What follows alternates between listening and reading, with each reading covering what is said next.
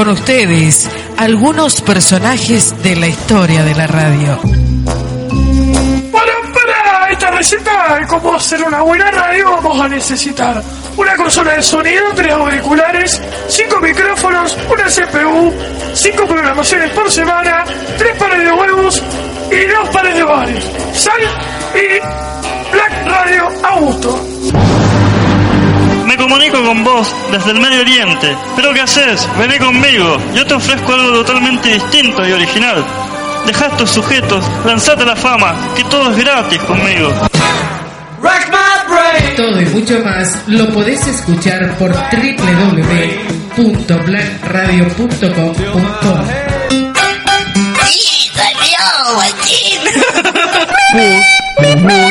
Just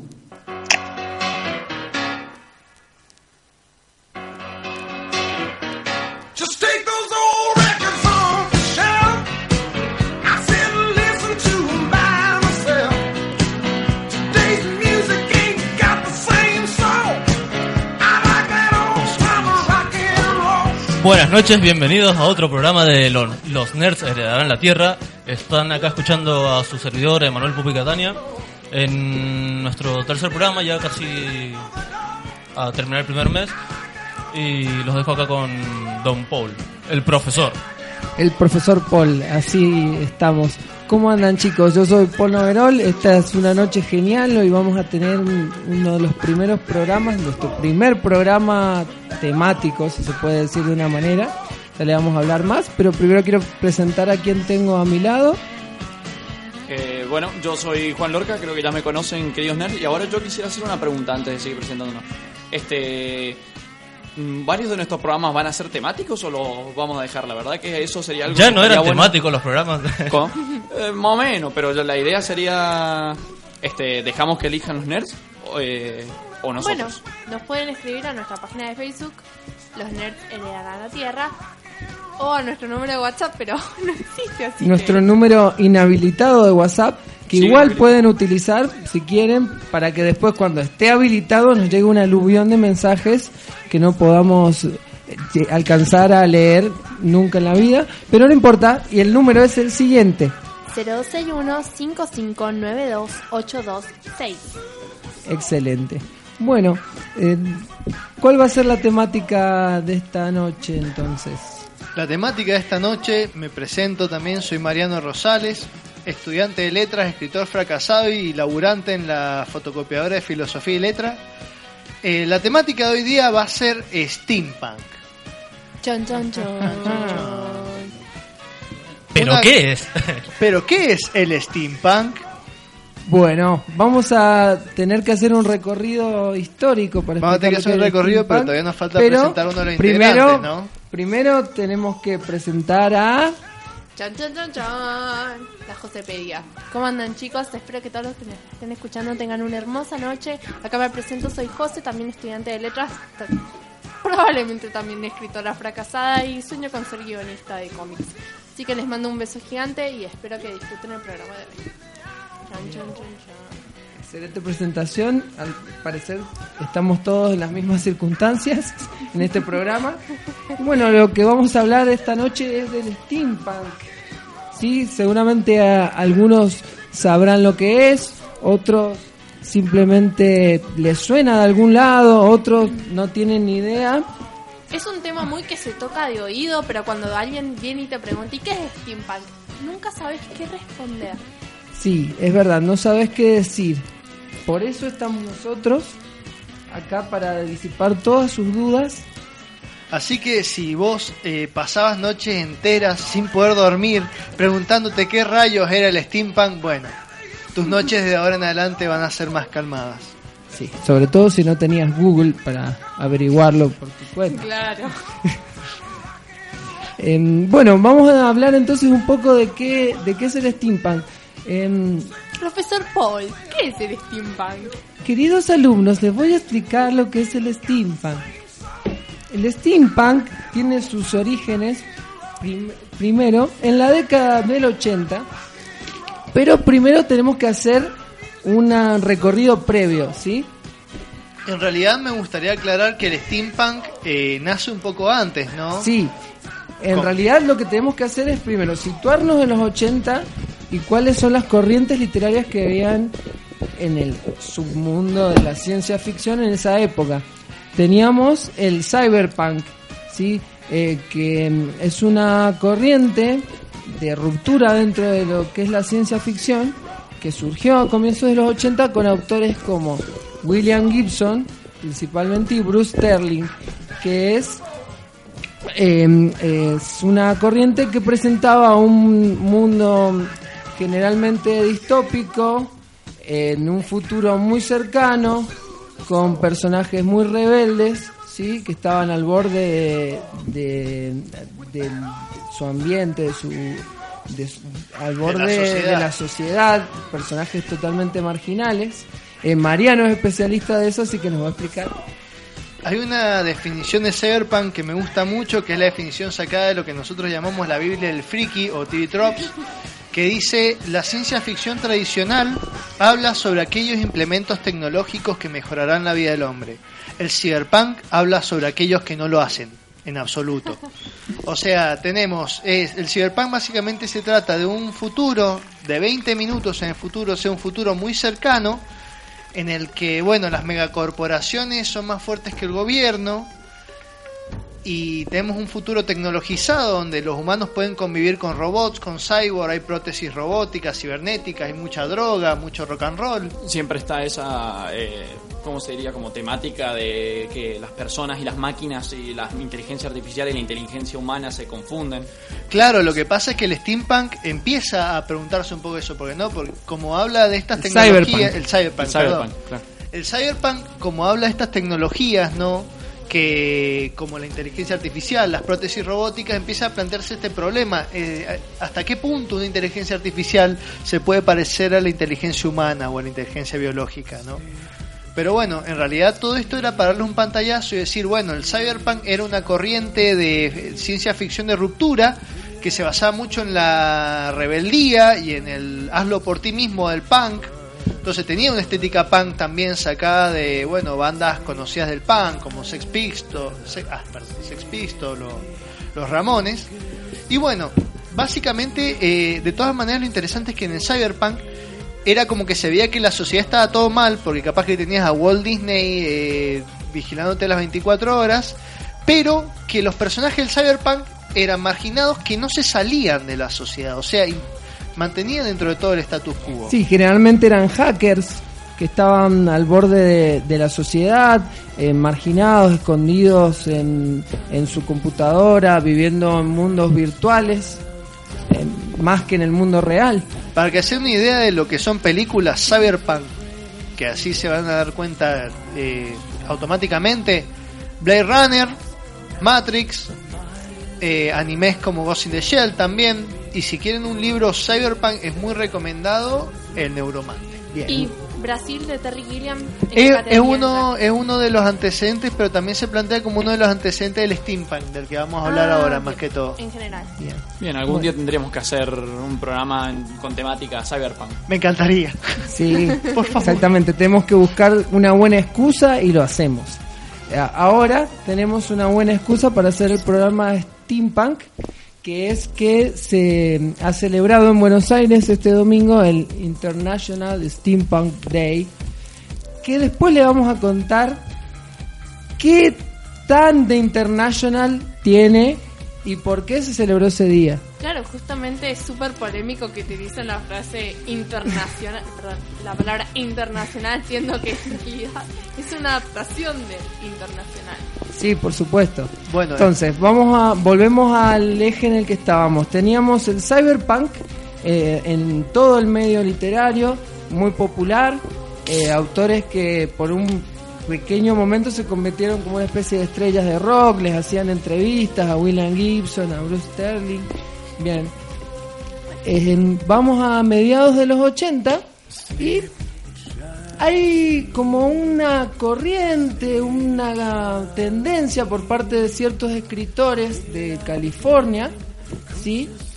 En realidad, Eh, yo estoy un poco en desacuerdo con eso, porque la, yo creo que en realidad el tema es que habían surgido ciertas obras, ¿no es cierto?, de ciencia Sí, ficción. no es que fuera una corriente definida. Habían cuatro o cinco escritores de ciencia ficción eh, y fantasía en California, justamente en el mismo momento, ¿sí? que se juntaban en un café y, y escribían novelas con características muy similares. Claro, Sí. pero en realidad lo que yo iba para que continúes con tu historia Sí. tranquilamente es que no es que hubo una tendencia, sino que también hubieron muchos escritores famosos que aprovecharon este momento de Claro. fama para empezar a escribir. Claro. Bueno, pero Sí, exactamente. basi- contanos qué características tenían Bueno. estas obras. Estos escritores eh, ubicaban sus historias en universos y mundos, en algunos casos ficticios, eh, así como de fantasía, eh, o sea, totalmente sin referencia en la realidad, y en otros casos eran ucronías, todas con características del siglo XIX y con eh, personajes que parecían sacados de las novelas de aventura del siglo XIX, ¿sí? Profesor Paul, ¿y qué Sí. es una ucronía? Bien, una ucronía, para todos los interesados en las palabras complicadas, es eh, Ucrania. una- es como un- una especie de subgénero de la ciencia ficción, si se lo quiere decir, o incluso puede ser solamente un recurso que consiste en partir de una hipótesis de qué hubiera pasado si en tal momento de la historia no hubiera pasado lo que pasó, sino que hubiera pasado otra cosa. Entonces, medio que se diferencia de lo que es la distopía, que sería como un mundo perfecto por las razones equivocadas, o una utopía, que vendría a ser el mundo perfecto. A mí, a mí me parece que es como un poco más independiente de eso, más allá de si es utopía o distopía, que en realidad casi que la utopía no existe, pues siempre la utopía tiene como ese pequeño detalle que lo puede llegar a transformar en distopía. Claro. Eh, más bien se trata de, creo que se trata de universos alternos, de imaginar cómo hubiese sido la Tierra así. Hubiese Claro. pasado, por ejemplo, eh, tenemos una, una saga de libros que es Mundos de Imperio, que se basa en un mundo en el que unos científicos italianos desarrollaron una máquina para poder viajar entre dimensiones y mediante ese, ese material eh, Inglaterra se apropió de esta máquina y logró la hegemonía mundial. Entonces como un universo alterno en el que Inglaterra domina todo y han sacado muchas máquinas basadas en el vapor, ¿no? Eso es un detalle importante, ¿no? Porque, bueno, ¿qué significa steampunk? Bien, entonces steampunk surge, ese término steampunk surge porque estos escritores que estaban escribiendo estas historias, en algunos casos que tenían personajes directamente de obras del siglo XIX, de Verne y de Wells, como por ejemplo em, en la novela Morlock Time de K.J. Jeter, que directamente utiliza los Morlocks, que son personajes de, De la máquina del de la tiempo. máquina del tiempo. Y pesan Sí. entre 60 y 80 kilos. No solamente eso, sino que los Morlocks se roban la máquina del tiempo, viene a Inglaterra y Merlín revive al rey Arturo para combatirlos. O sea, Claro, es un es directamente un Quiero ver pastiche, eso. es Yo un, pas- también. un pastiche lleno de referencias y de amor por el siglo XIX. Bueno, estos tipos escribían esas historias justo, ju- justamente eh, y en una carta que manda uno de estos autores a una revista. el autor de Morlock Knight. Sí, el autor de Morrow Knight, Jeter, sí. eh, Pero hay manda toda una carta- cultura de los Morlocks. Eh, No, Ya en tiene su cultura, su ah, espacio, Lo, o lo sea, que pasa es que en realidad, claro, o sea, los Morlocks, lo que pasa es que, bueno, es complicado, pero los Morlocks simbolizan el proletariado y los Eloy simbolizan los burgueses en la obra de Wells. Claro, Wells era, es Morlock. que, es que seríamos todos Morlocks. Bueno, pero para No eso está después. Metrópolis de Free Flank para invertir las cosas. Ahí los Morlocks toman el poder los, y los nerds heredarán la tierra. Claro, pero claro, pero bueno, Firth, eh, por lo menos en la película, no he leído el libro. La, en la película es un poco esa fantasía del proletariado de poder tomar el poder, ¿no? Claro, obvio. Sí, sí, sí. Es más, va de eso. Espectacular, Pero increíble sí. el libro. Y El, el libro no la película. Decime, ¿alguna vez te sentiste Morlock en la vida?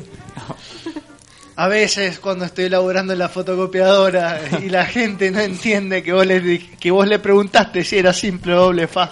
Paul, quiero tener otro programa. Las impresiones tomaremos la tierra. Totalmente. Hay, hay que hacer un, dedicarle un programa a la dictadura de la Morlockiana. fotocopiadora. La fotocopiadora. Sí, totalmente. Bueno, entonces estos hombres que se sentían Morlocks en la vida y escribían sobre eh, Morlocks. sobre estos personajes, sobre Morlocks y sobre hombres que utilizaban atuendos decimonónicos, palabra eh, academicista del siglo XIX, voy a decir, eh, y, todo, y todo ese tipo de mm, implementos, sí, como lentes. eh, sofisticados y armas del siglo XIX, ¿sí? Para A que... ver si me dejan terminar esta oración Oh, perdón. larga, ¿no? Dale. Bueno, sí. perdón, no, para no. aclarar un poco, eh, para que sea una idea, la estética está ambientada como a finales del siglo XIX y principios del XX, con algunas variaciones Sí, y con máquinas eh, más avanzadas para la época, no basadas muchas Pero veces en la que obra de conservan la estética de esa época, justamente. Claro, y que generalmente funcionan con vapor. sí. Eh, estaban ambientadas principalmente en la época de la revolución indu- industrial, en, la, en el periodo del el reinado de la reina Victoria, la época victoriana, pero también se extiende En la dominación de los Morlocks. Exactamente, no, también se extiende a principios del siglo XX la época eduardiana también, el periodo que sigue. ¿sí? Entonces, en realidad es una construcción imaginaria que toma esos elementos y no siempre hace referencia explícita a esos periodos históricos. Estéticamente hablando, para las mujeres significaría que las polleras no tienen miriñaki, pero siguen teniendo una bocha de tela. Y corset. Incómoda. Y Y los corsets, sí. Los corsés son muy importantes. Los corsets igual se perdieron en la década del 20 cuando la mujer empezó a trabajar más mundialmente. Sí, pero de todas maneras es muy interesante porque las mujeres en el steampunk, que suelen ser mujeres, suelen ser personajes femeninos bastante fuertes, porque el steampunk trata el tema del feminismo, pueden usar pantalones de cuero súper cómodos para la aviación, pero siguen usando corsé. Si querés más información, mandá falda al 2020, escribilo en nuestro muro eh, y vamos a comentar temas. Que llegará... Falda al 2020. Bueno, entonces, ¿qué sucede? Este escritor Jeter escribe una revista y dice, nosotros estamos escribiendo sobre esto, seríamos como una especie de steampunks. Porque- Haciendo referencia al cyberpunk. Claro, así como están los cyberpunks que hablan de cibernética, nosotros somos como una especie de steampunks porque hablamos del steam, del vapor, sí, eh, de máquinas de vapor. No de una plataforma donde puedes comprar videojuegos. No, pero sí de una plataforma en la que podés realizar múltiples actividades que eh, estimulan el progreso de la industria.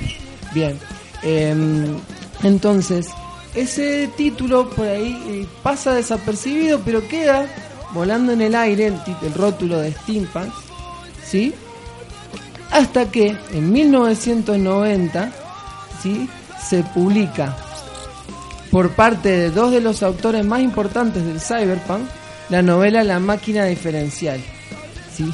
Está, es muy interesante el concepto de esa novela, porque tuve que googlear lo que es una máquina diferencial, que era básicamente una supercalculadora que funcionaba a vapor, ¿no? Sí, la máquina diferencial es una especie de supercomputadora diseñada en el siglo XIX que nunca fue presentada, solo llegó a los, a los, a los, eh, en realidad fue presentada pero nunca fue realizada, solo llegó a los planos, ¿sí? Una especie de abaco a vapor.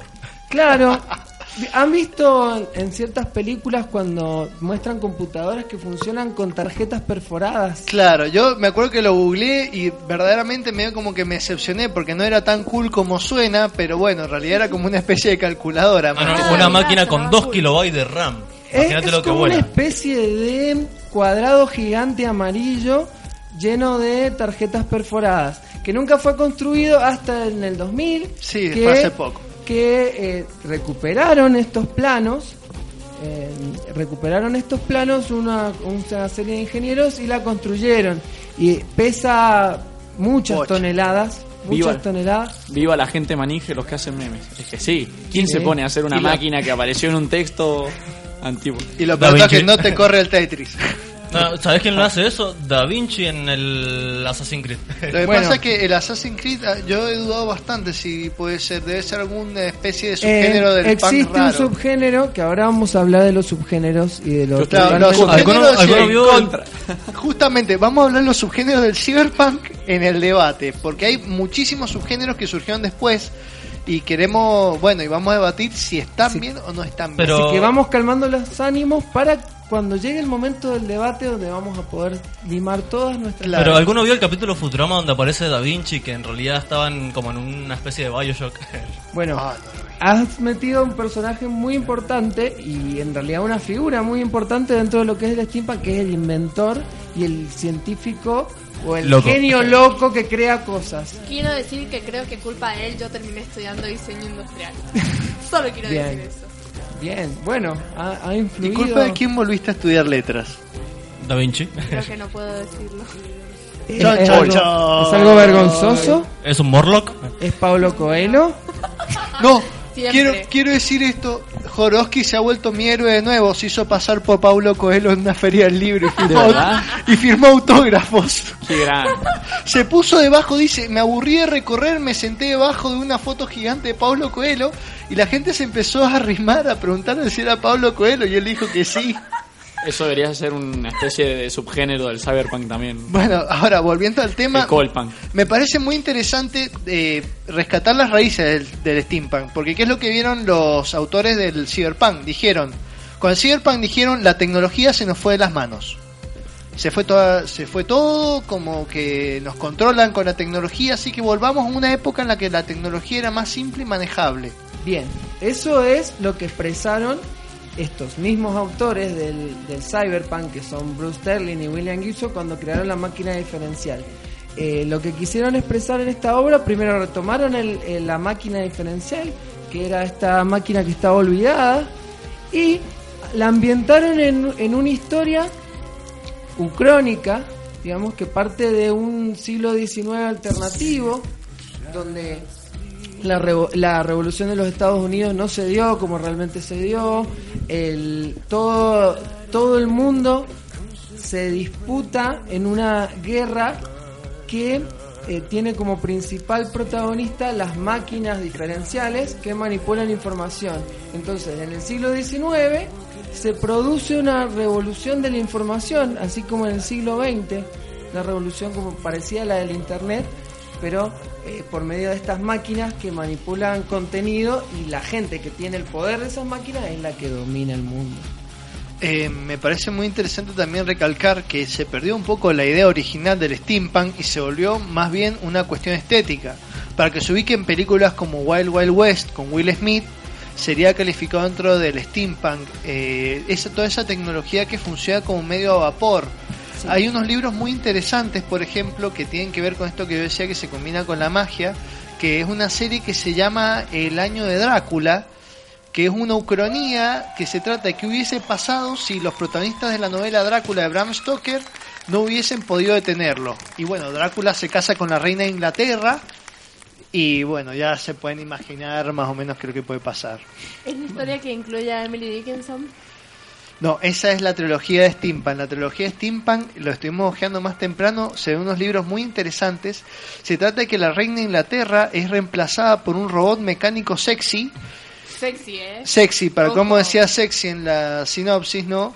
Y bueno, ¿quiénes lo van a buscar, José? Walt Whitman y Emily Dickinson. Hay que decir que Walt Whitman es un tipo musculoso y lujurioso y Emily Dixon también. Y también no sé en qué momento entra en la historia Lovecraft, que parece que también es uno de los protagonistas, Bueno, ¿no? es- esa, esa novela pertenece a una corriente que es un poco posterior, después de Bruce Sterling y William Gibson, que a mi- mediados de los 90, pero eh, reúne las características de todas estas obras, que son ucronías, personajes eh, importantes del siglo XIX. Em, como por ejemplo el Lord Byron, que aparece en la máquina diferencial.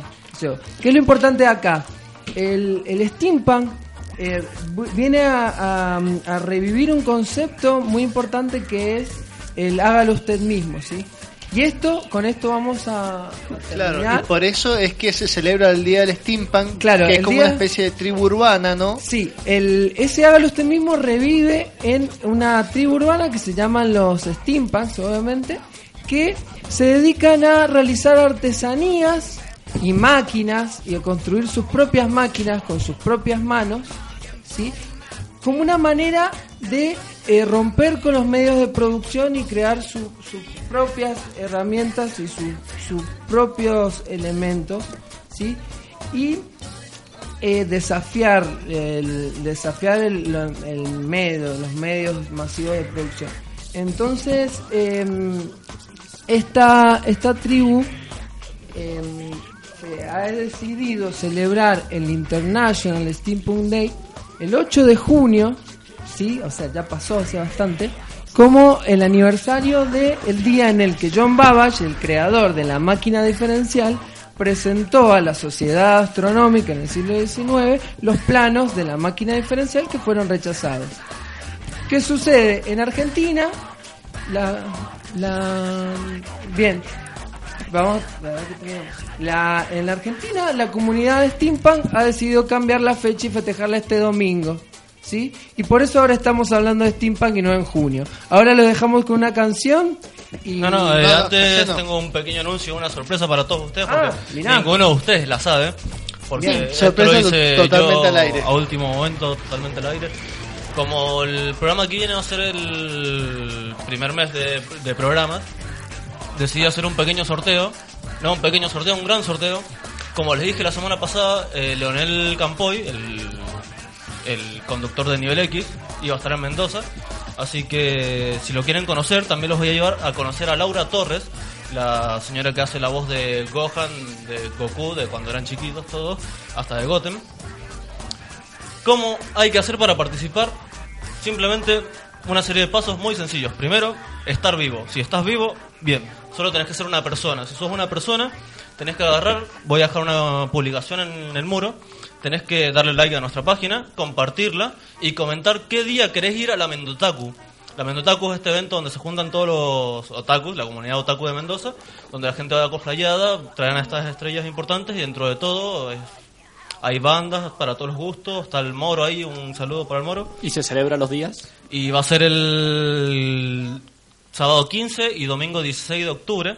Así que tienen que comentar en la imagen, en la foto que voy a compartir, qué día quieren ir y seguir los pasos de que ya mencioné. Así que estamos anodadados porque no sabíamos de esta noticia. tienen una semana para, nada. participar, un par de entradas para cada día. Así que la vamos a estar sorteando en vivo la semana que viene con la, una de las organizadoras del evento. Bien, así que préndanse a la página, escriban y anótense para, para el sorteo. Son cuatro entradas que salen sí o sí. Ahora vamos con una tanda.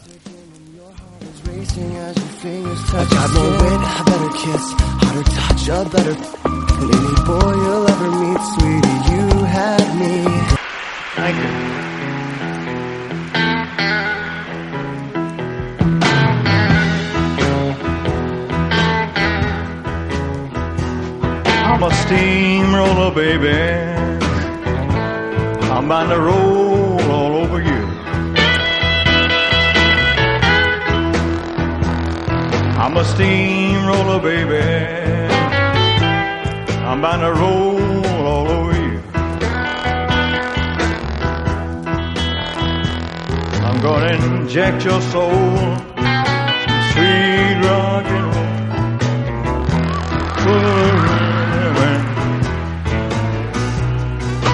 A cement mixer, a churning urn, a burning fire. I'm a cement mixer,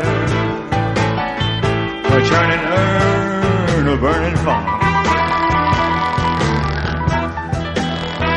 Uh, I'm a demolition derby a hefty hug, steaming John. Play it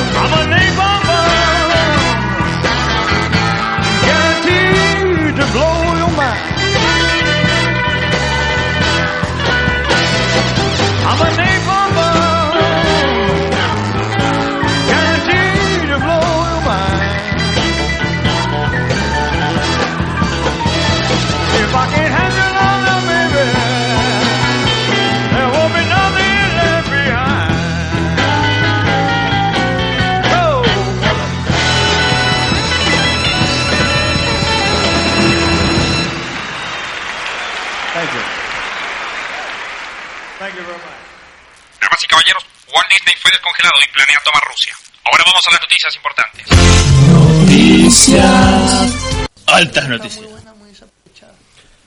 Acabamos de escuchar a un tema de Elvis llamado Steam Roller Blues y entramos a la sección de noticias. Eh, voy a empezar diciendo que si habían pensado que la comunidad de Pokémon Go había caído y sería algo pasajero, les tengo que decir que no, porque Niantic y The Pokémon Company facturan 2 millones de dólares por día, a diferencia de sus 16 millones que facturaban el primer mes de lanzamiento. Así que ahí tienen su pasajero.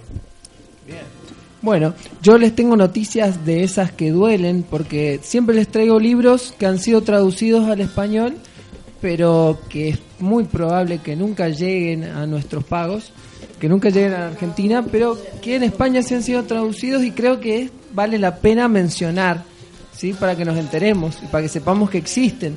Eh, quería anotar que muchos de esos libros que a mí me gustan, por ejemplo, la- el del Zelda, los cómics de Zelda, nunca los trajeron para acá a la venta, los tenemos que comprar por exterior. Sí, Y- o, o esperar a que alguna comiquería o alguna tienda especializada Lo traiga al doble de precio. lo traiga al doble de precio o lo falsifique, porque Sí. hay muchos casos de libros truchos y de libros eh, falsos y duplicados que están circulando por ahí, así que tengan ojo.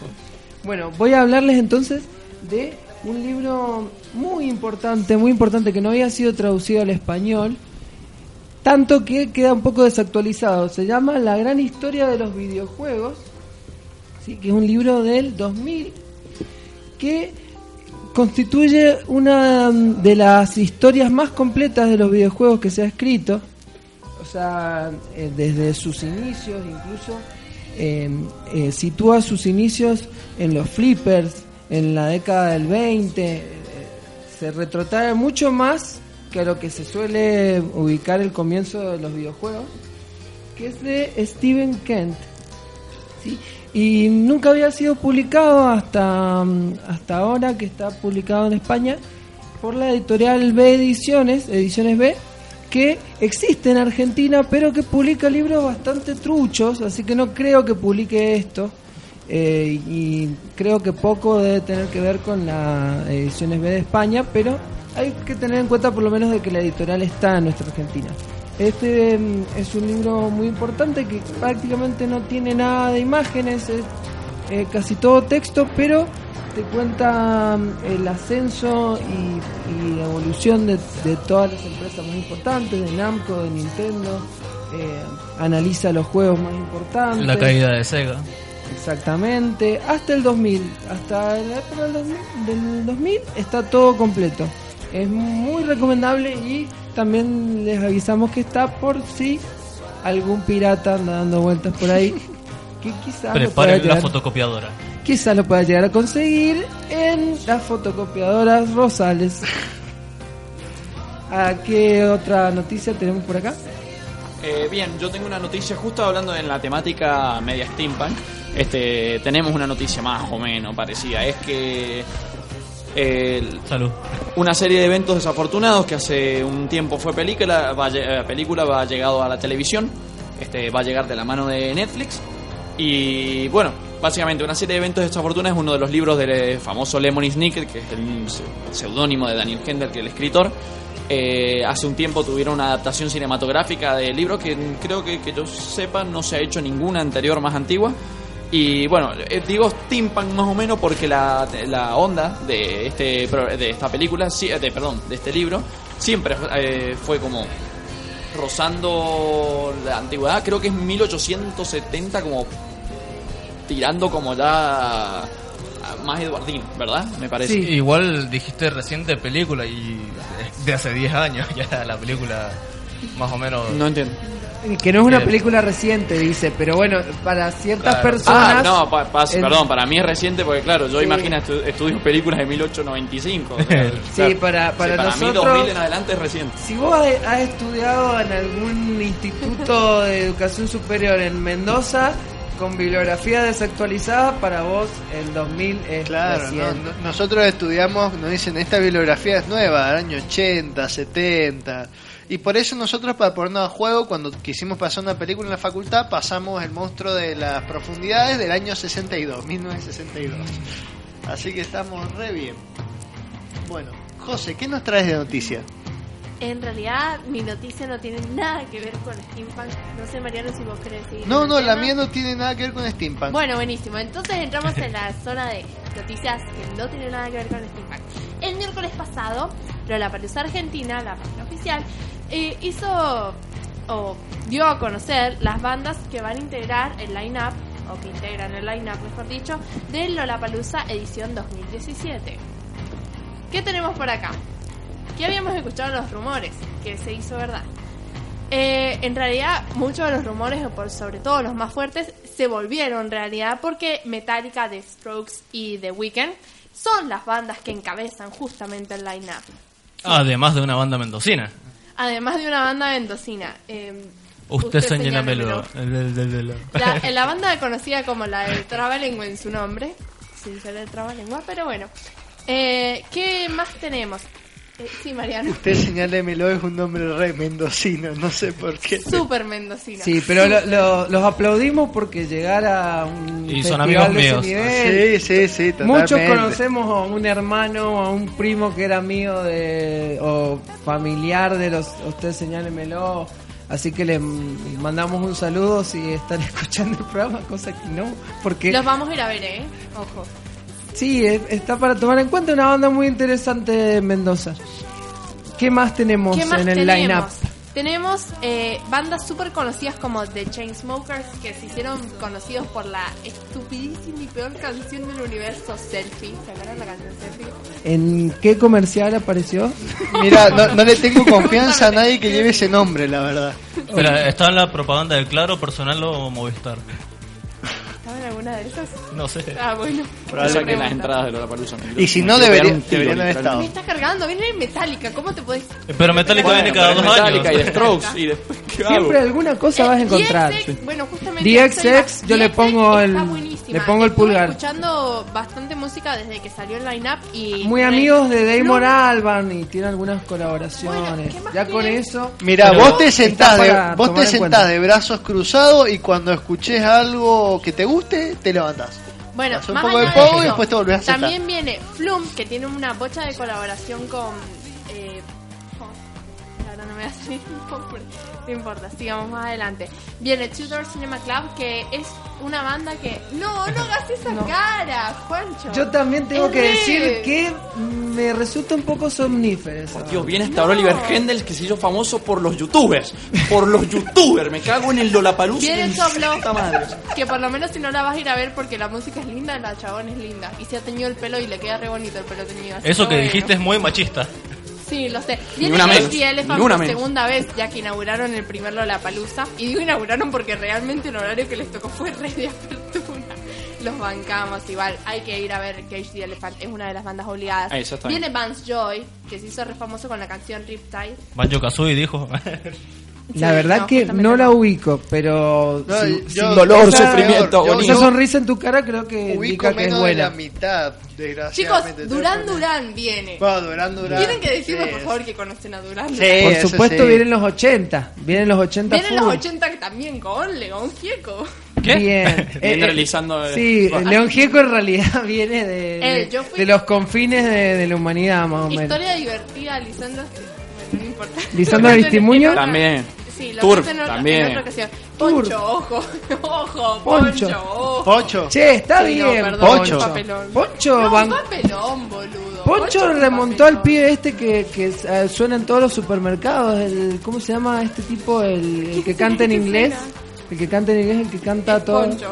El que canta todas las canciones en inglés, que el tipo tiene una voz así, tipo Jim Morrison. Eh, bueno, Pero no. Bueno, eh, les no recordamos es. que si van a ir no solo lo por es. Solo Metallica, por viene cada... ese tipo, lo, lo van con Poncho. Ah, Le- esa, esa especie de proyecto de DJ psicótico. Bueno, les recordamos que si solo van a ir por Metallica, les recordamos que Metallica y Megadeth vienen cada dos o tres años, no importa el evento. Sí importa el evento. o Eh, pero sea, está Strokes, por lo menos. Claro, lo voy a menos ir a ver The Strokes y encima voy a ir a ver Metallica. Está perfecto. Y de paso te pones a ver a León Gieco y a Lisandra Aristimuño y a Turf y a usted señálemelo que lo podés ver acá a la vuelta por dos pesos. Este, le mandamos saludos Eso a todos los muy chicos ahí que son una buena onda. Ah, si son buena onda los pibes, me alegro Y que hayan llegado a yo, yo los vi cuando estaban cubriendo Me a Ilia. Y la que de hecho son como los invitados recurrentes de Lollapalooza. Igual este año no están, así que ya es un avance. Viene me tu banda favorita. Sí, Boludo, de toda la vida. Flum hay que ir a verlos, te aviso desde ya. No. Juancho. Sí. No sé, acá me están pasando el dato por WhatsApp. Alguien que opina que es un afano, pero bueno. Sí, a mí me han dicho que No. vos vas a ese festival y de pronto la piel se te pone cuadrillé. Así, todo se te Son pone todos reptilianos. O sea, si no tenés una camisa a cuadros, se te sale, te, te Claro, nace, te, ¿no? te- te- te surge de la piel, así directamente. Pero bueno, yo creo que en, en esas en esos festivales siempre alguna sorpresa te encontrás, alguna banda que vos pensabas que era un plomazo y estaba bueno. Es mala movida que otra cosa. O sea, la cosa es ir a Lollapalooza y encontrarse con un montón de gente que le gusta música copada. Y todas las bandas que han ido a Lollapalooza también supongo que habrán ido Sí. a verla un montón de gente que no le Oh, gusta variedad, variedad es lo que importa. Chicos, ha ido Eminem, primera vez que vino a la Argentina y vino para un Lollapalooza. Yo voy a ser una defensora de Lollapalooza muerte. No, no, ahí Lollapalooza Lollapalooza el año pasado estuvo bueno. Estuvo bueno. Estuvo, eh, de este año, ojo, estuvo increíble Lollapalooza de este año. Claro, el del 2016. Sí, estuvo buenísimo. Esa es la verdad que... No, sí, para mí es que se enteraron que Pero- yo iba a ir.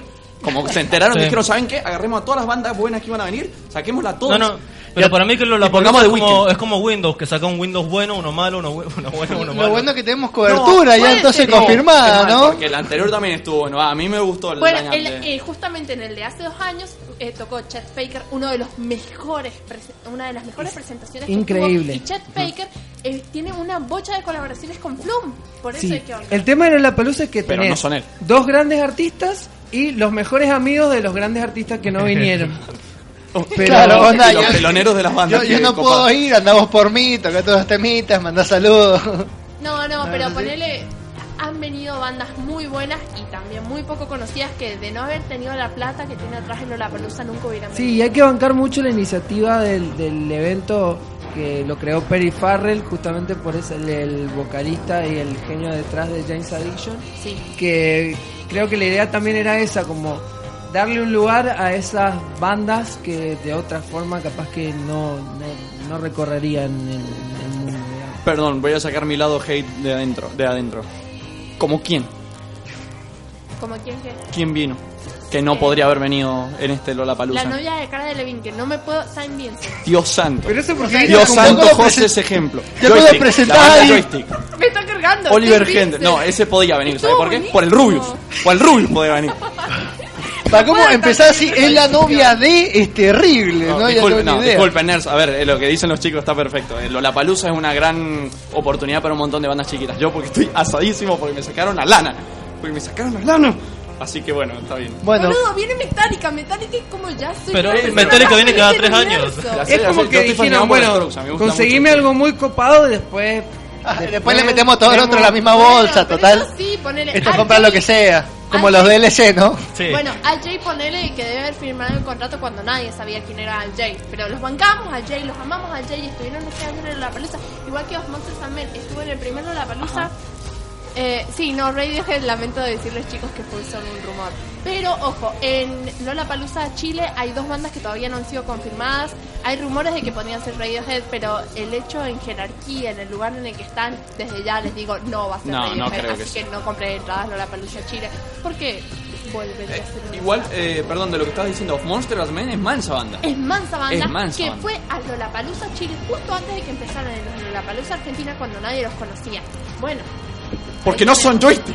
Porque no son joystick. Y pasando a otras noticias. Bueno, una noticia que nada que ver y para los que son tan nerds que no van a ese tipo de eventos, bueno, se, ha lar- se, ha lanza- se va a lanzar un nuevo satélite geoestacionario y en Argentina, ¿no? Y bajo la propuesta de T- TSTV se ha elegido un nombre en internet y bueno, los finalistas de los nombres que quedaban eran Malbec, Mendieta, Cronopio y Milanesat. Nos merecemos rebotado. no, nos merecemos mil años de Tinelli, porque el que salió más votado fue Mina- Milanesat.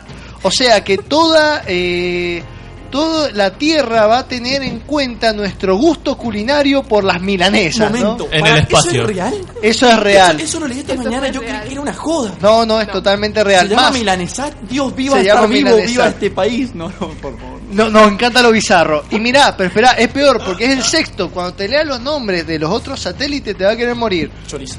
Noviembre, fresco, Dulce de lechas. Fresco, fresco un audio de YouTube.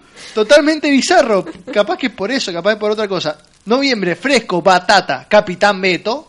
Ese está bueno, sigue siendo bizarrísimo. No, Capitán Beto es una referencia a la canción de Spinetta y creo que la Ah, reba. sí, es verdad, sí, sí, totalmente, la totalmente, totalmente. Sí, Capitán Beto está bueno. Manolito y Tita. Pero bueno, Milanesat eh, es terrible. Bueno, por eso, Manolito mil años, mil de cosas Algún día mandémonos un puresat o algo así Pero- para, deco- para pero a ver claro, si se mejora porque el sabor tenemos- y sirven para Tenemos algo. que mostrar cuánto nos gustan las milanesas al resto del mundo, ¿no? Por Así mí que. Es lo que nos representa, me parece perfecto. yo quería uno nacional. eh, super mainstream, pero yo quería que fuera cronopio. No es mainstream, es eh, hipster literato. Yo, Sí, yo puede quería un, yo quería un, un cronopio orbitar quiero- a la estratosfera. Yo lo hubiera votado Cronopi igual. Antes no, El cronopio, ese, ese fue uno de los nombres. Yo- Sí, está sí. buenísimo. Sí. Yo propongo votar el año que viene por el Puresat para que haga Para que se complemente. Una papa, sí. papa frisat para acompañar, Claro. o unos huevos sat para poner y hacer una milanesa a caballo, ¿no? Alambre SAT, arreglo todo con alambre SAT. sí. Si quieres proponer el nombre de un satélite, puedes hacerlo mandando un mensaje a la página o al WhatsApp, inactivo, pero activo. Vamos, Messi, SAT. también puedes eh, eh, mandarnos un mensaje a nuestro fanpage y ahí nos puedes escribir también. Insultarnos, decirnos lo que querás. Inventarte más chistes que terminen en SAT. En- así. Y SAT. Yo lo primero que pensé. sí, yo también lo pensé. La yo pensé, la ¿Quién? pensé. ¿Isat? Iban a decir. Isat, sí. No, pero no es argentino. Nosotros tenemos que poner algo más cultural, como no sé, Ah, no, pero era- SAT. era Me encantaría. ¿no? No, como ¿No sería genial que transmitieran en todo Patoruzat. el mundo? El Patoruzat. No. El Eh, Paturuzat no lo sería. El está Patoruzat bueno. está bueno. Che, Isat no era ese canal donde pasaban películas. Eh, fue durante un periodo de nuestra Ah, infancia claro, que... con, con razón la sonrisita cómplice acá. No, no, Chico. pero fue eran e- épocas oscuras. Y cuna de Adult Después Swim en un momento. cambió totalmente su estilo y se No. transformó en un canal para ¿No hipsters. sería genial que pudiéramos no sé. transmitir un programa tan cultural y tan copado como Showmatch eh, por satélite mundialmente? Le voy a preguntar a José Pedia. José Pedia. No. Estoy de acuerdo. Bien, continuamos. Bueno, eh, como habíamos dicho, una de las ramas del steampunk se dedicaba, por ejemplo, a destruir la tecnología. Y como Sony es el perfecto para hacer eso, les tengo dos noticias. Una que es después de llenarnos tanto de publicidad de su famoso PlayStation VR, nos anuncia que en Latinoamérica no va a salir hasta el 2017. Y encima, que para los que tengan la PlayStation 4 común, no va a ser compatible en HD. Atrasado SAT. Sí, o sea que si tenés la consola común te obligan a comprar la nueva para verlo en HD, que es la misma mierda, porque cuando se trata de matar consolas, Sony es el perfecto porque cuando porque para matar una consola primero tenés que no darle juegos y cuando se los das, se los das pésimo a los juegos y ya nos anunciaron que Batman, el Arkham VR, solo dura 90 minutos en la historia completa. Y quiero, 90 minutos. quiero recalcar el diseño de la PlayStation Pro, Sí. ¿lo has visto? El sándwich. Sí, si quieren ver el diseño pueden entrar a la fanpage de los Nerds Heredarán la Tierra y verán qué tan apetitoso es. Chicos, Sí. para que yo me acuerde, el diseño tiene que haber sido muy pregnante en la pateticidad que es. No, pero está bueno porque así tenemos una idea de qué tan potente es, ¿no? O sea, es algo bastante lógico, más piso, Sí. más potente. Sí, igual como dije, si Sony ya mató la pesadita, va a matar al VR nada más con esta noticia, 90 minutos No, de historia. ya, ya están matando, ni siquiera anda 4K esa máquina. Chipea la SAT. A la mierda. La ISAT. Y se acabó. Se acabó. Bien, ¿qué, qué más tenemos? ¿Qué más tenemos? Bueno, Perdón, perdón, aprovechando- nerds, perdón. Aprovechando todo este despliegue científico de grandes innovaciones, voy a hablar de los premios Nobel que fueron entregados al inventor de la máquina de vapor. No, mentira. No, no pude hacer que esta noticia sea steampunk, no me salió. Eh, en realidad, eh, eh, esta semana se, entre- se le están entregando los diferentes premios, sí, se han entregado a la ciencia. Eh, ahora no se sabe cuándo se van a entregar los de literatura, no está la fecha estimada, pero tendría ¡Qué que ser papelón! tendría que ser dentro de poco, tendría que ser o dentro de esta semana, o quizás la siguiente, pero tiene que ser ya. Los candidatos eh, siempre son los mismos, nunca se sabe bien quiénes pueden llegar a ser, o sea, se sabe quiénes pueden llegar a ser, pero en realidad no está, no es que hay una lista de candidatos ni nada, sino Claro, que son tendencias eh, que van. Primero tenemos el eternamente posible candidato que es Yo, yo quiero adivinarlo. Murakami. Murakami. Murakami. Exactamente, Murakami, que nunca es Leonardo DiCaprio, nunca, nunca gana el Nobel. A ver si este año tiene suerte, como DiCaprio. Sí, eh, no se sabe realmente si puede llegar a ser, pero es uno de los candidatos. Hay gente que apuesta, que apuesta mucho, ¿sí? Uno de los que más apuestas tienen encima es Murakami. Después tenemos eh, ciertos eh, eh, escritores bastante desconocidos que realmente yo no conozco, como por ejemplo el poeta sirio libanés Adunis. Adunis. Sí, a mí me parece un nombre muy apuesto. Es el chabón que salió a tomar una coca con vos el otro día. Claro, Ah, Bueno, sí, hace unos chistes re graciosos el nombre. El keniano fajita. Wationgo. Ese nunca paga las birras. Ese, ¿viste? Ese es uno de los que más apuesta tiene encima. Habría que leerlos, ¿eh? Y Sí, los que sí conocemos, por, o por lo menos que conozco yo, que tenemos a Philip Roth, que está Oh. casi igual que, que Murakami en las apuestas, ¿sí? Y Joyce Carol Oates. Joyce Carol es una, una autora muy importante y muy interesante porque ella escribe novelas, principalmente de novela negra, de terror, ¿sí? Siempre hay alguien que representa la novela negra. Desde que se puso de moda en Suecia en el 2005, gracias a la chica de dragón tatuado, como que... Sí, totalmente. Eh, bueno, esta, estos premios los otorga eh, la- Perdón, una perdón. Los hombres que no amaban a las mujeres. Es- bueno, eh, los otorga una, una organización sueca que es como una especie de elite, sí, muy importante que decide quiénes van a ganar. Y mm, esta autora esta, es muy interesante porque eh, son historias, en algunos casos, historias de terror. Así que yo banco a Joe Carolotis y su novela, una de las más importantes, que es Blonde, que narra la historia de Marilyn Monroe. Ah, el libro que quería El leer yo en tu casa. que vos querías Uh. leer.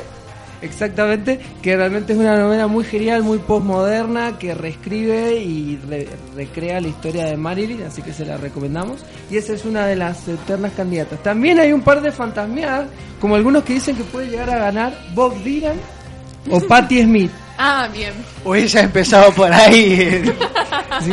Por Dios. Así que esperaremos a ver qué pasa, a ver si nos sorprende o si gana el- algún sirio libanés de, los acostumbrados.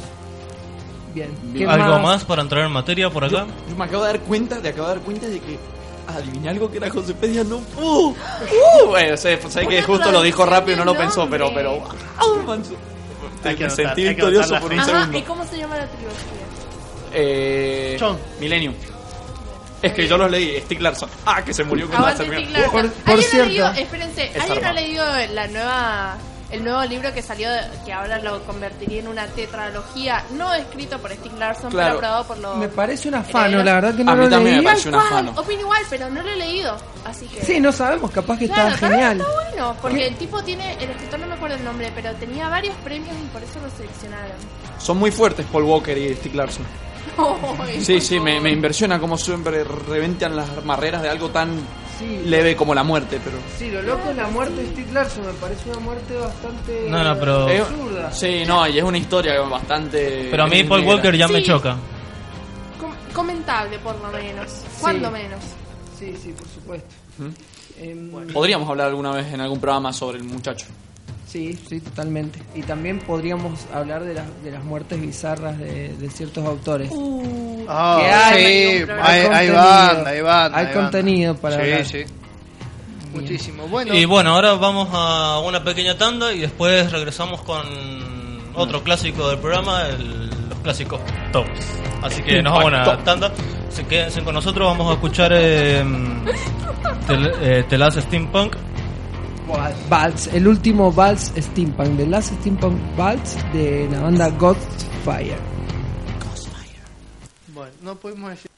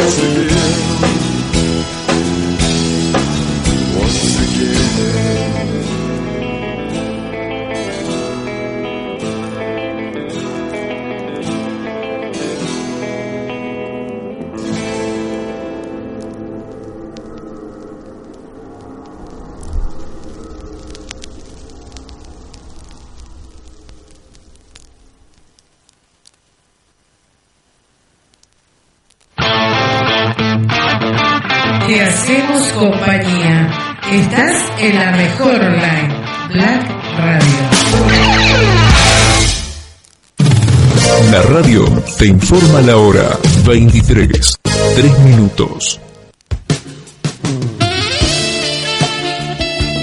Cerrajería Ariel, más de 20 años de experiencia brindándole seguridad a su hogar. Jorge Acalle y Bolivia, frente a Carrefour, sexta sección, ciudad. Teléfono 420-5181.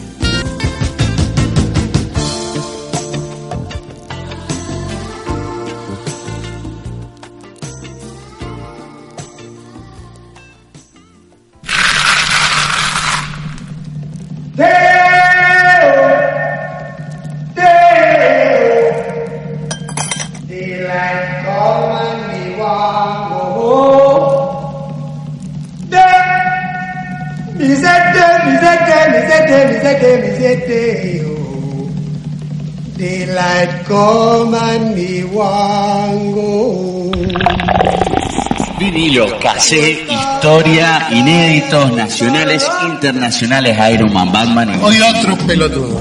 Jack Daniel, Don Roca, Más allá del bien y el mal, discografía, miércoles 21-23 horas por www.blackradio.com.ar. Dale, mi banana.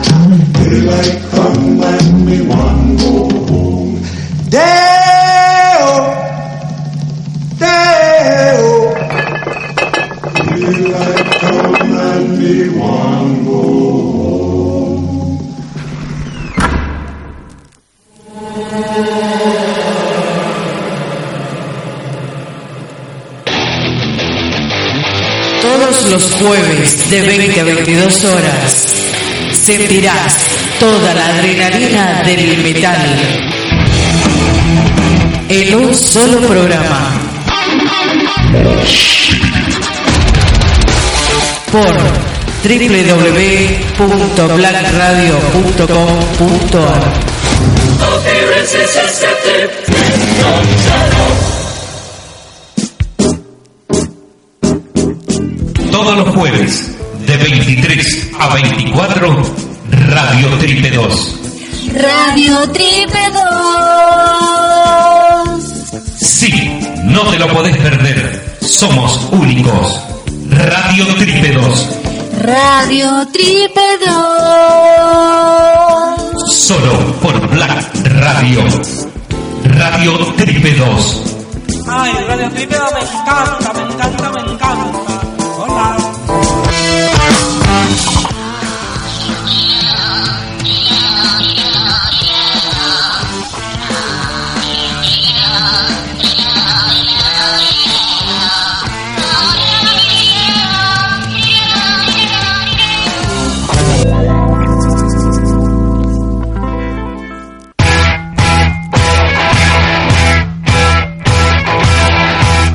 ¿Querés arrancar el fin de semana todo trapo? Entonces, no eches insecticida, porque los viernes de 22 a 24 llegan las Bocas en la galería. Mucho rock, cine. Cosas que nos pasan. Historias, literatura. Más música, entrevistas. Cabildeos y pirulines. No seas careta, escuchanos. Take me out. www.blackradio.com.ar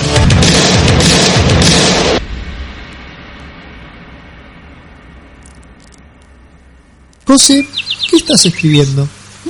Mi top 5 de actores de dramas coreanos favoritos. Pero eso es una Death Note.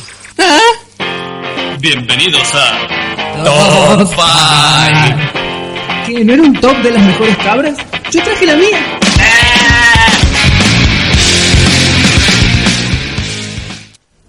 Y volvemos para empezar el Steampunk Top. ¿Se dice así? ¿Alguien está seguro de.? ¿Hay alguien acá que sepa inglés para saber si dice top Steampunk o Yo la he Steampunk Top? escuchado a la José pronunciar las cosas y me parece que ella es la que más sabe. José, ¿cómo sería? Para, para, hay que anunciarlo. Momento Josepedia. Y la José dice. Los adjetivos van antes de los sustantivos. Claro, sí, pero. ¿Por qué está buena? Claro, pero ¿cómo se pronuncia? ¿Por qué no vas a ir a la palusa Steampunk conmigo? top. Bueno. Damas y caballeros, tenemos que comenzar con nuestro steampunk y yo creo que le daría el pie a nuestro querido profesor para comenzar. Bueno, yo voy a elegir. Primero voy a explicar por qué voy a elegir lo que voy a elegir. Eh, hay dos corrientes, digamos, del steampunk, ¿sí? Que vendría a ser una, la corriente más contestataria, más de espíritu punk de autores como Bruce Sterling y William Gibson con la máquina diferencial y otra de los autores californianos, como Jeter ¿sí? o, o Tim Powers que es más de aventura ¿sí? Eh, más eh, lo que después derivaría en todo el steampunk que vemos casi todo el steampunk que vemos en la tele que es más estético y superficial ¿sí? que no tiene tanto de acción social detrás ¿sí? Eh, me parece interesante para remarcar lo que vos decís, que es una de las esencias del steampunk, la aventura, ¿no? Por ejemplo, porque bueno, el steampunk también se consagró en una, en una revista, que es la revista de arte retrofuturismo, dirigida por James Sullivan, y él decía que el retrofuturismo nacía porque era nuestro deseo de intentar alcanzar eso que creíamos que la tecnología nos iba a dar, que es la aventura, ¿no? Esa revista es una revista de arte, Sí, y el steampunk como estética se consolidó en esa raíz. Claro, sí. No como movimiento literario. Pero lo que me refiero es que él hacía hincapié justamente en esta parte de la aventura, ¿no? Sí, totalmente, es muy importante. Por eso yo he elegido para mi tercer puesto del top al juego Final Fantasy VI. ¿sí?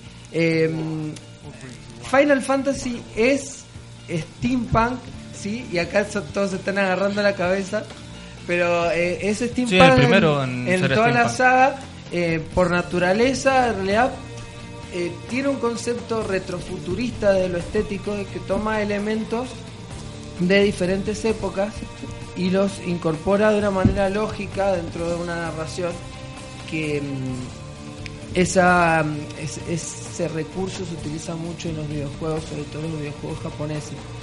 Y creo que es una historia digna de- del steampunk porque tiene primero eh, la estética y después un cierto elemento, hay un, un cierto nivel contestatario, hay una intención, hay una, un cuestionamiento acerca del poder del, del humano y de las limitaciones que tienen con respecto a la magia y también retoma la corriente de esos autores californianos que utilizaban elementos mágicos. ¿sí? Antes de seguir, quiero recordarles que el comentario del día tiene que ir en la imagen, no en la publicación que comparten. Chan, chan, chan. Bueno, Hashtag milanesaco.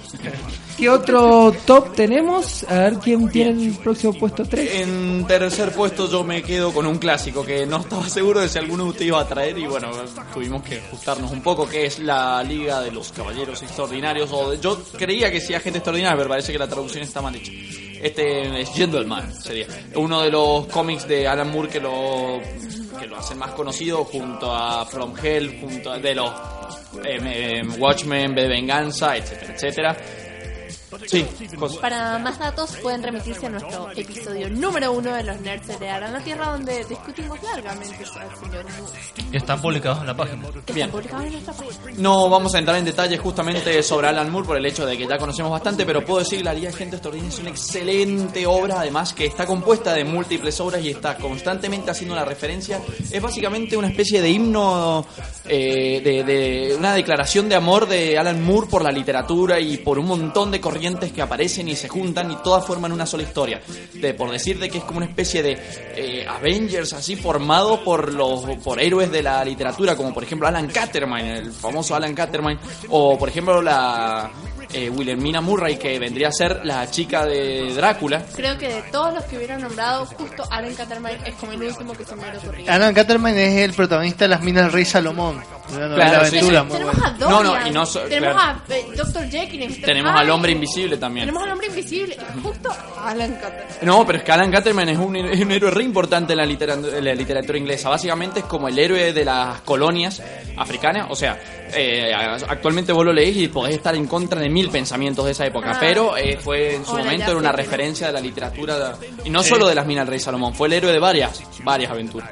Bien, bueno, dejando eso de lado, teníamos a villanos como por ejemplo Moriarty de Sherlock Holmes, o por ejemplo Mycroft, su hermano, eh, el hermano famoso de Sherlock, era el, como, digamos, uno de los dirigentes del ministerio que del gobierno. ¿no? Claro, un reclutador. no sigas por ese lado porque hay un pequeño spoiler. No, no, no, es más, eh, te- tenía pensado acabar ahí. Lo único que voy a decir es, eh, Milanesa, tienen que leer ese cómic porque es genial, porque es una obra de una persona magnífica también y porque te lleva a un montón de otras obras que también son fantásticas recorrer. José. Eh, bien, Mariano, ¿no querés vos seguir con tu top número 3 que está relacionado? o sí? Bueno, en mi top número 3 había puesto una obra también literaria, pero en realidad yo iba a hablar de la adaptación al cine, que es la película de Sherlock Holmes. ¿No? La película de Sherlock Holmes en la que actúa mm, Robert Downey Jr. Robert Downey actual. Jr., exactamente la actual. Que bueno, hay algo muy interesante con un juego muy interesante que se hace con la serie de Sherlock de la BBC, que es como que en un lado tenemos a un Sherlock viejo actuando, en o sea, un Sherlock que actúa al modo antiguo, pero en un contexto actual, y a este Sherlock que es el de Robert Downey Jr., que es un Sherlock moderno, actuando en un contexto retro, para, o sea, un contexto antiguo. Pero igual para mí, que yo era re fanático de la saga y los leí todos, o sea, eh, eh, siempre la persona más Holmes de los tiempos actuales para mí va a ser siempre el Doctor House. Perdón, es que a él es el Lo que la pasa es que en realidad reciente- Doctor House Sí. también es Sherlock basado. Holmes, sí, también está basado en Eh, Sherlock si el Holmes. amigo se llamaba Wilson, Watson, Claro, todas las sí. referencias están todo el tiempo. De todas maneras, esta película a mí personalmente me pareció muy buena y es muy interesante porque tiene elementos steampunk, en especial en la segunda parte, ¿no? Donde podemos ver como maquinarias que van más allá de la tecnología de la época y podemos ver cómo la trama también se mezcla con eh, hechos históricos, ¿no? Porque ahí está todo el quilombo de la Primera Guerra Mundial ahí que está a punto de explotar y la trama también gira alrededor un poco de eso. José, Bien, y paso nuevamente, tengo un caso como el tuyo, Mariano, está el libro, pero he elegido aún así la adaptación a la película. ¿De cuál? De la, mecánica, la mecánica del corazón, que la película es del año 2011, si no me equivoco, adaptada por eh, Luc Besson de Matías Melciu. Eh, basada en un libro de Matías Melciu. Para los que no conocen, Matías Melciu es el cantautor o el líder de la banda Dionisio, es una banda francesa, es francés él por supuesto, y Luc Besson hizo una adaptación animada sobre su libro, lo cual está increíble. ¿Por qué? El libro en realidad no está tan bueno.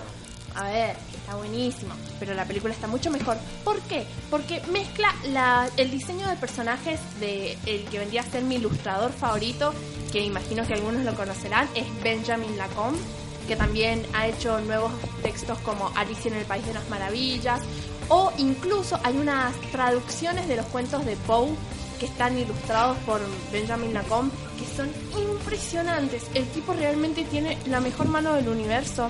Bueno, esta película no solo tiene el diseño de, de personajes de Benjamin Lacombe, está dirigida por Luc Besson, la música está creada por Matías Melciu, además de la historia original, y realmente está muy bueno. Mezcla una onda cabaret y también todo en esta misma temática steampunk sí, Mariano. ¿nos podrías contar de qué se trata?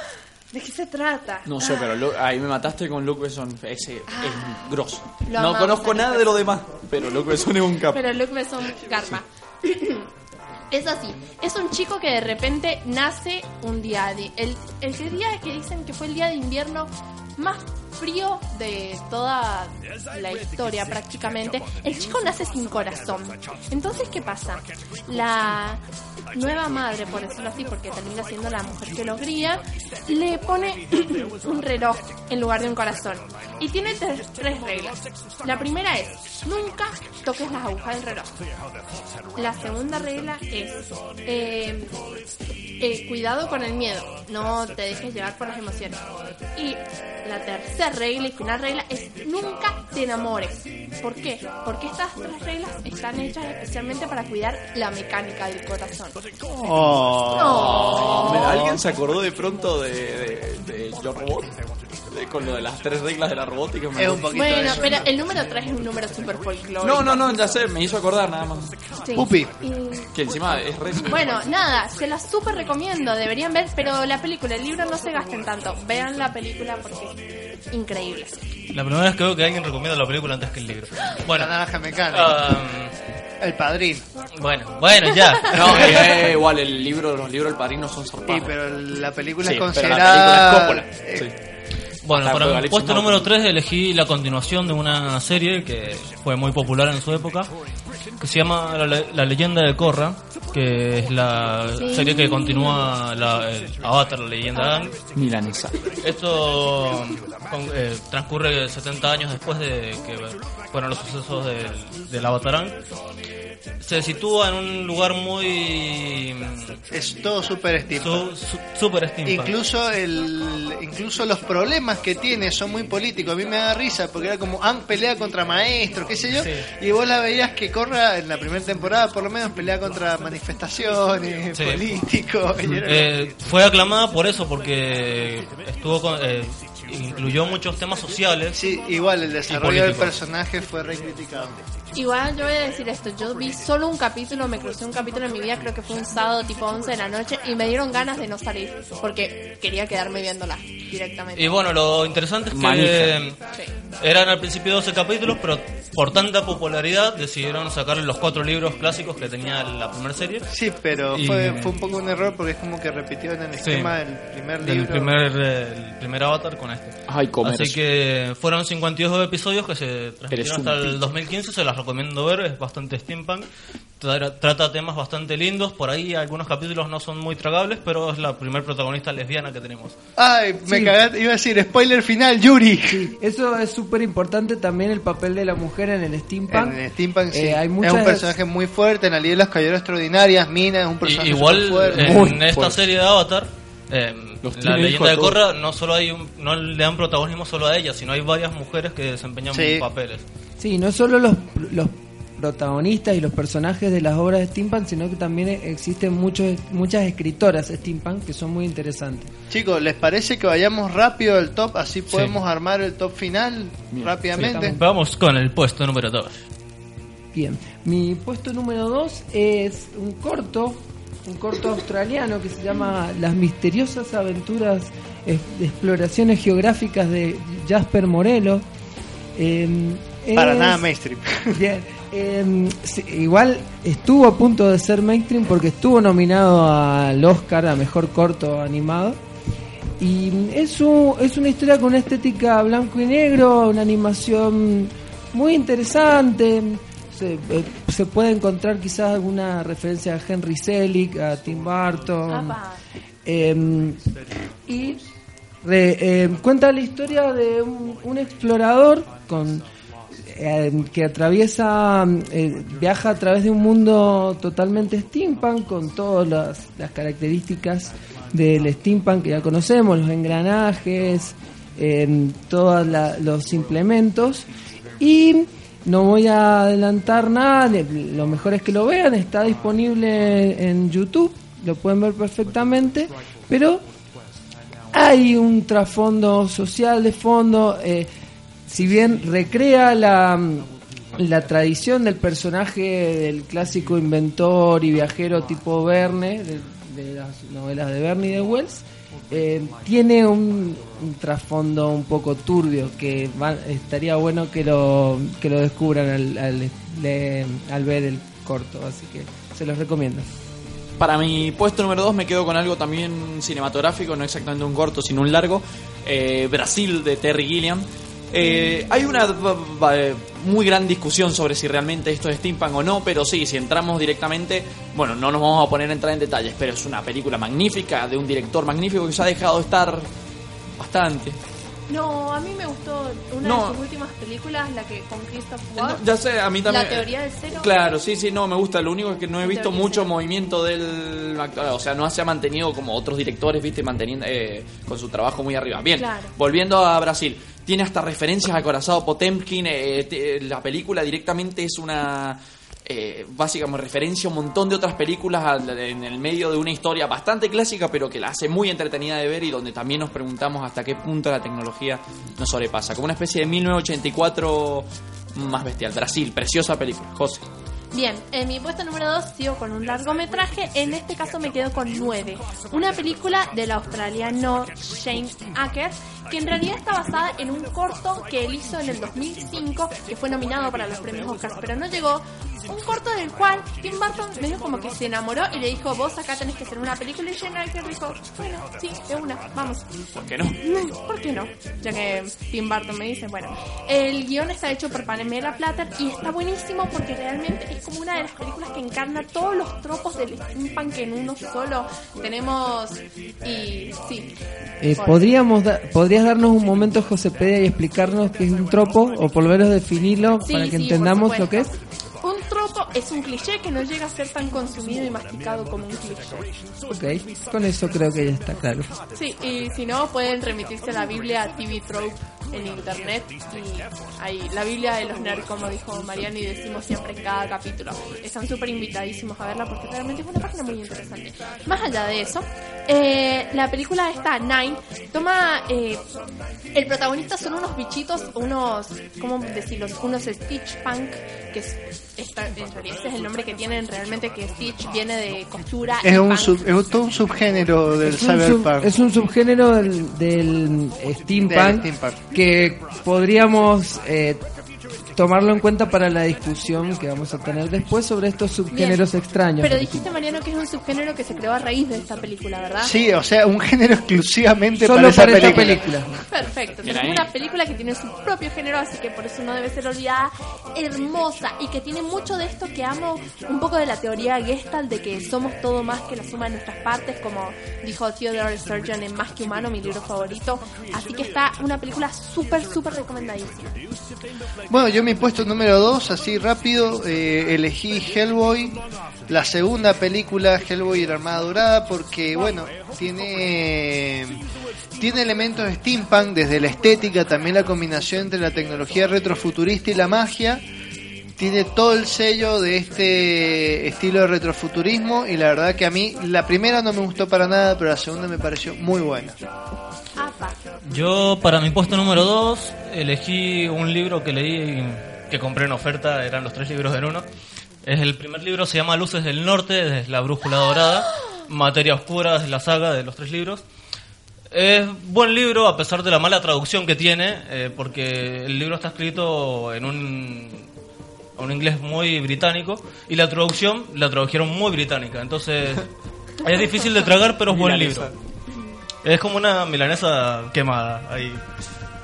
Pero el- se desarrolla en un lugar, en un mundo muy steampunk. Eh, por parte también tenemos a los Bolívar clásicos, digo a los osos estos con armadura. Son Bolívar. Para el que jugó LOL, ahí los tiene. Eh, de la zarpa para el que jugar Warcraft. Sí. Y bueno, me gustó bastante el libro, fue el primero de los tres. Eh, me gustó más el primero que los otros dos. Y no sé qué querías agregar. Y yo quiero dejar muy en claro que en, la pelea Philip Pullman versus C.S. Lewis, Philip Pullman, el autor de Las Luces del Norte, eh, yo soy C.S. Lewis, de acá a la China. No sé Mira, si es Lewis. Cristianismo y Mira, todo, lo vamos a tener que soy dejar para un debate. Pero debate. acuérdense que a ella le gustó el line-up de Lola Palusa, así que Sí, vamos por. así que- No, no mentira, me mentira, puede- te no. estoy jodiendo. Paul, tu puesto Bien. número Mi uno. puesto número uno es indiscutible y la verdad que estoy un poco haciendo trampa de cierta manera porque nadie va a decir que la máquina diferencial no es steampunk. No Eh, es steampunk.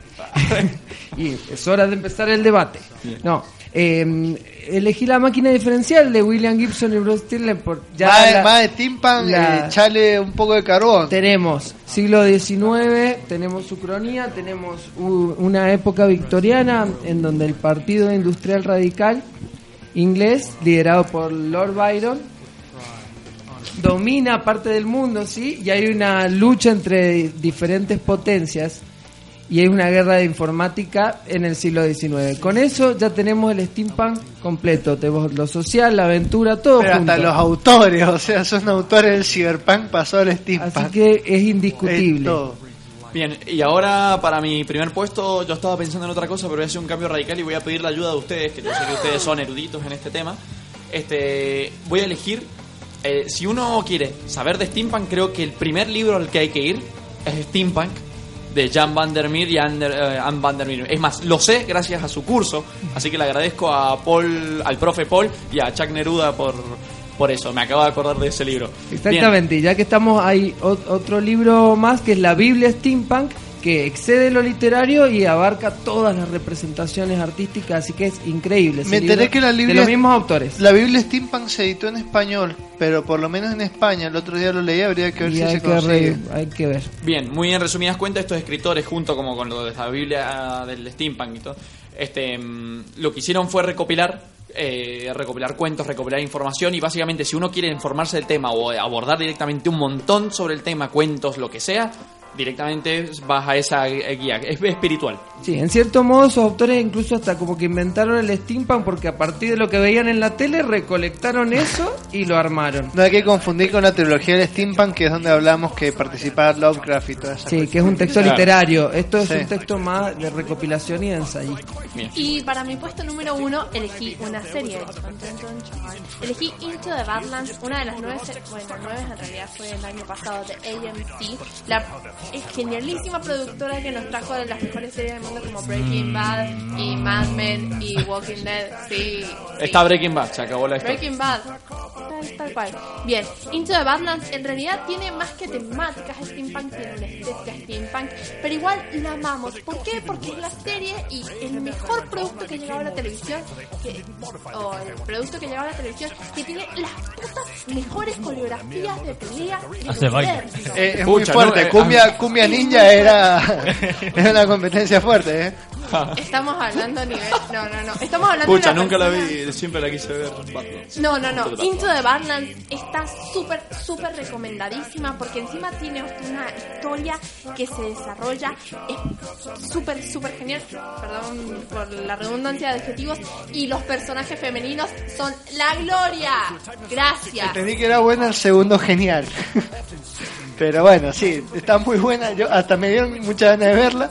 ¿Por qué me recordaste a Mira Ninja? Madre mía, milanizada. Sí, gracias. Eh, la Siempre, frase del día. Chuck Neruda siempre a servicio de lo bizarro. La esposo y Sat, así quiero que sea. No. Bueno, para mi primer puesto tengo un anime muy conocido, Full Metal Alchemist. Yo recomiendo la, la segunda parte de Brotherhood. Eh, tiene una estética tremendamente steampunk.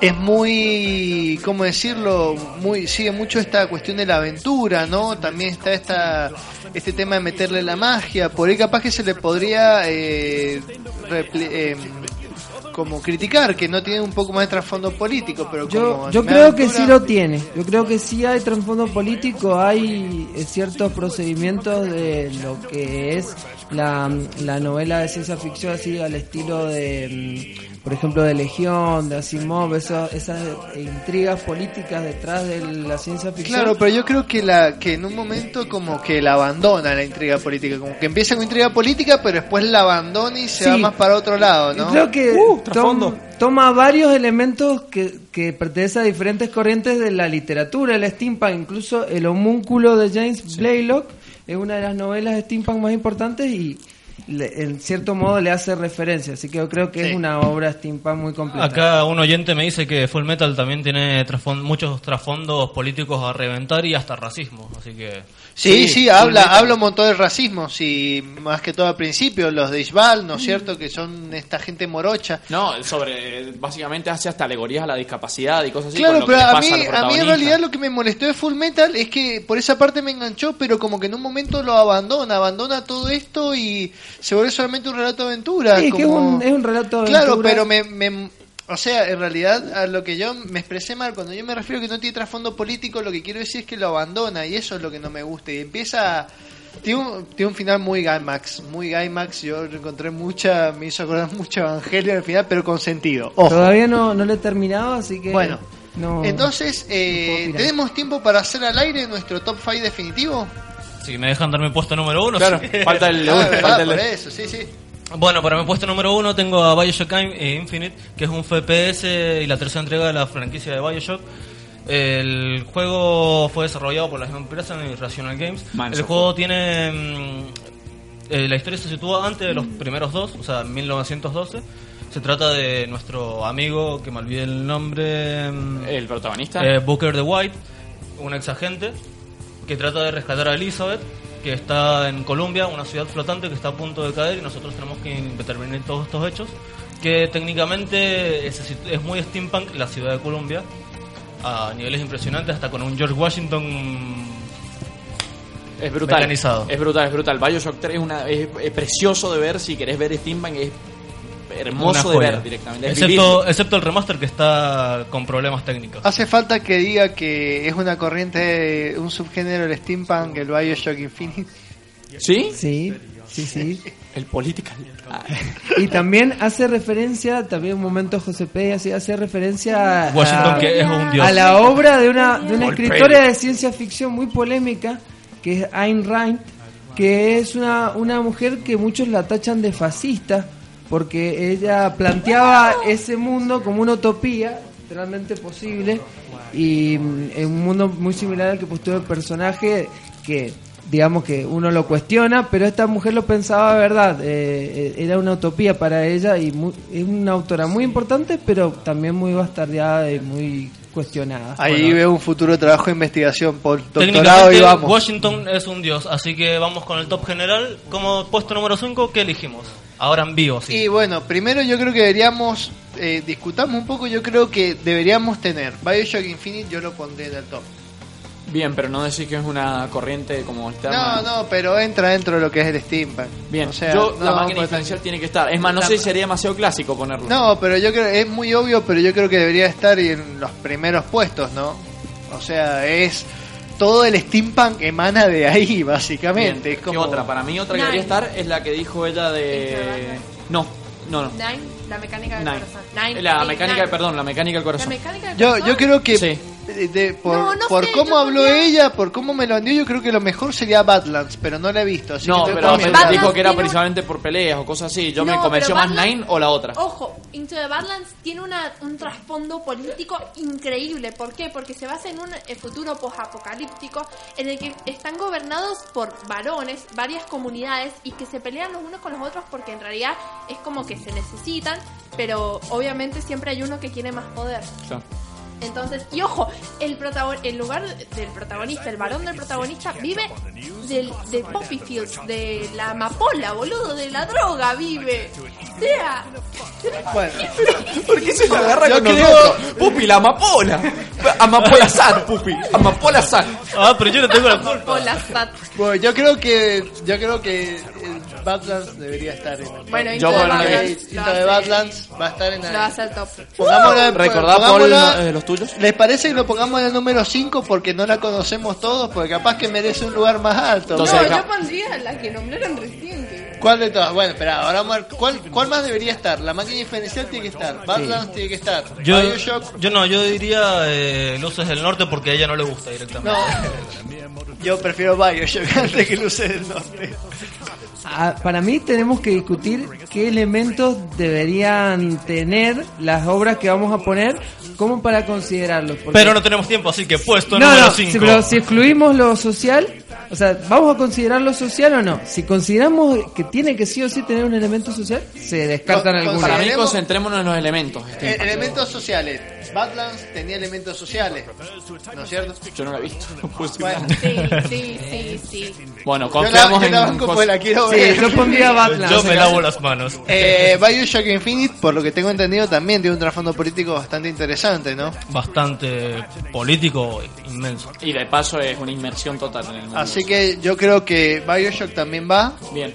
Eh, bueno, Final Fantasy VI yo lo pondría, que, Sí. pero capaz porque le tengo mucho amor, pero Y no es tiene... un juegazo. Sí, pero no tiene elemento político, así que lo deberíamos sacar. Para por mí eso. tiene cierto elemento, pero está a un nivel un poco incluso más bajo que Full Metal. Sí, sí, no, es que en realidad eh, cuando lo dijeron tienen razón, Full Metal tiene un montón de elementos políticos. Yo en realidad le estaba criticando más la última parte, ¿no?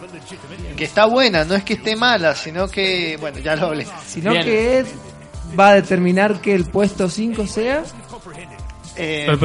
Para mí yo elegiría, de- bueno, de las que hemos dicho hasta ahora, yo elegiría Into porque no la conozco, pero si no, si es tan buena bueno, pero como no- dicen... nos faltan porque tenemos tres. en Claro, el yo puesto. decía, bueno, de La máquina Me parece que la única relevante, muy muy relevante, podría ser No eh, hace, falta Steampunk, que, no hace falta que sea tuya, de todas maneras, ¿no? Pero... No, no, ya sé, digo, pero de las mías por lo menos que me parece... Bueno, pues yo diría que se lo podemos haber puesto número 5 al no ser una obra de ficción, ¿no? Claro.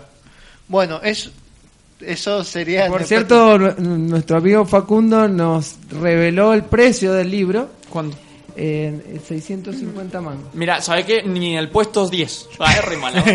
Este, Bueno, si no, de todas ¿cuál formas ni lo quería leer. ¿Cuál otra, ¿Cuál otra te parece interesante si no? ¿Te parece bien? O sea, no digo, ¿te parece bien que lo pongamos en Chicos, el puesto número 5? a nadie le interesan mucho nuestras discusiones Sí, internas, Claro, no, así no, que vamos a lo... Bueno, vamos a dejar. pongamos Full Metal.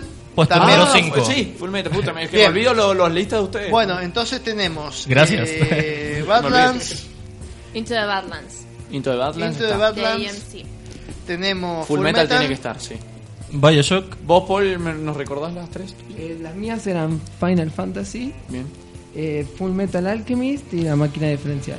En realidad no, las mías no eran Full Metal Alchemist, sino que era el, las, aven- las aventuras. Las de- el sí, corto. sí, perdón, era sí, las aventuras, las exploraciones de Jasper Morelos. Eh, yo también nomino esa también como para algún Son lugar del puesto. No, el corto ese es fantástico. Además, Yo solo quiero ser popular y también lo nomino. Sí, yo lo he visto y me encanta.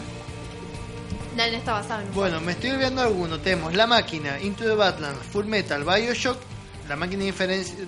Ah, es que puse la máquina diferencial y steampunk. Ahí está. Ajá, y Jasper Moreno. Las El- exploraciones el de Jasper Morelo. No, no, pero yo estoy diciendo del- de, las que dijimos para el puesto número 5. Ah, Debería bien. estar la de Jasper Morelo. Sí, Yo mandale pondría, fruta. bueno, eh, puesto número 5, Steampunk. Sí, listo. ¿No es cierto? puesto, puesto número 4. Puesto número 4, eh, Bioshock. Bioshock 3. Bien. Bien. Puesto número Sí, eso 3. está bien. Into the Badlands. Es mi número favorito. Puesto número dos. Full Metal Alchemist. Y puesto número 1. La máquina diferencial. Pero Eh, para, para, es para. hacer trampa. No es habíamos hacer trampa. Claro, la pero- máquina diferencial es muy normal. Si no, dejemos ahí el de Jasper Morelo. A mí me parece genial. Y si es como, o sea, Y, si vos tenés máquina y, diferencial pero haciendo. Yo tampoco la he visto, así que ¿Cómo? pasa lo mismo no, pero que eso the te puedo asegurar que es lo más steampunk que hay en el mundo. Bueno, si Habría tenemos algún Steam- problema, lo que ver- debatimos en el debate ahora después Habría de que ver tanda. Steam Boy. Vamos a una tanda. Oh. Vamos a la tanda.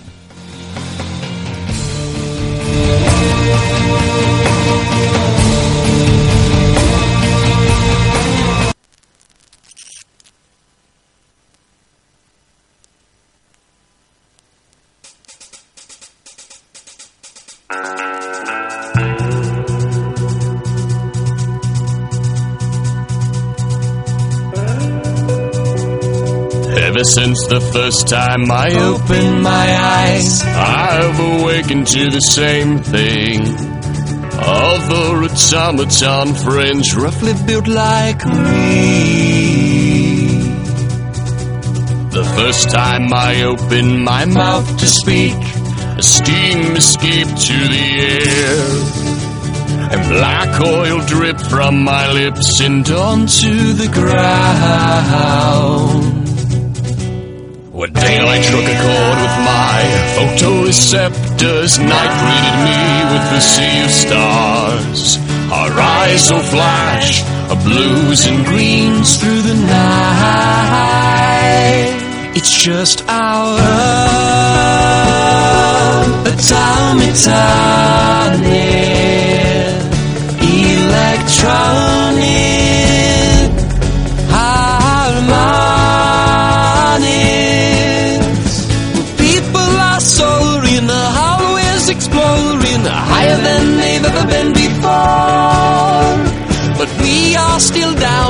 down feet on the ground, Neil rise us up with the rest. Our thoughts are quixotic, stark and robotic, mechanical in nature all the time. And pulses are firing in our head wiring, guiding all our actions and being. It's just our automaton harmonic.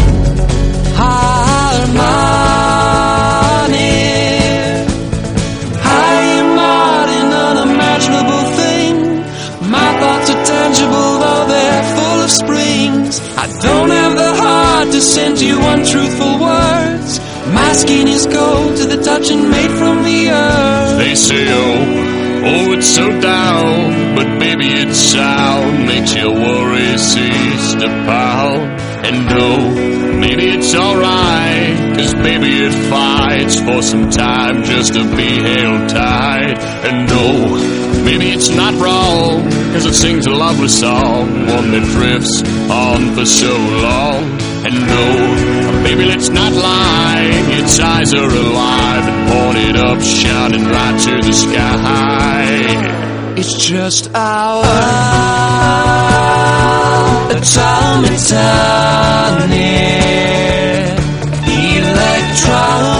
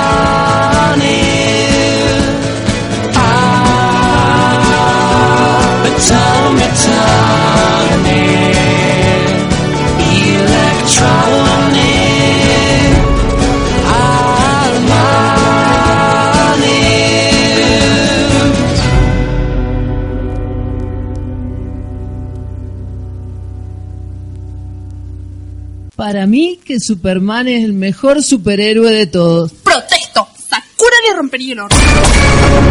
Al lugar. Hora de comenzar la sección de debate.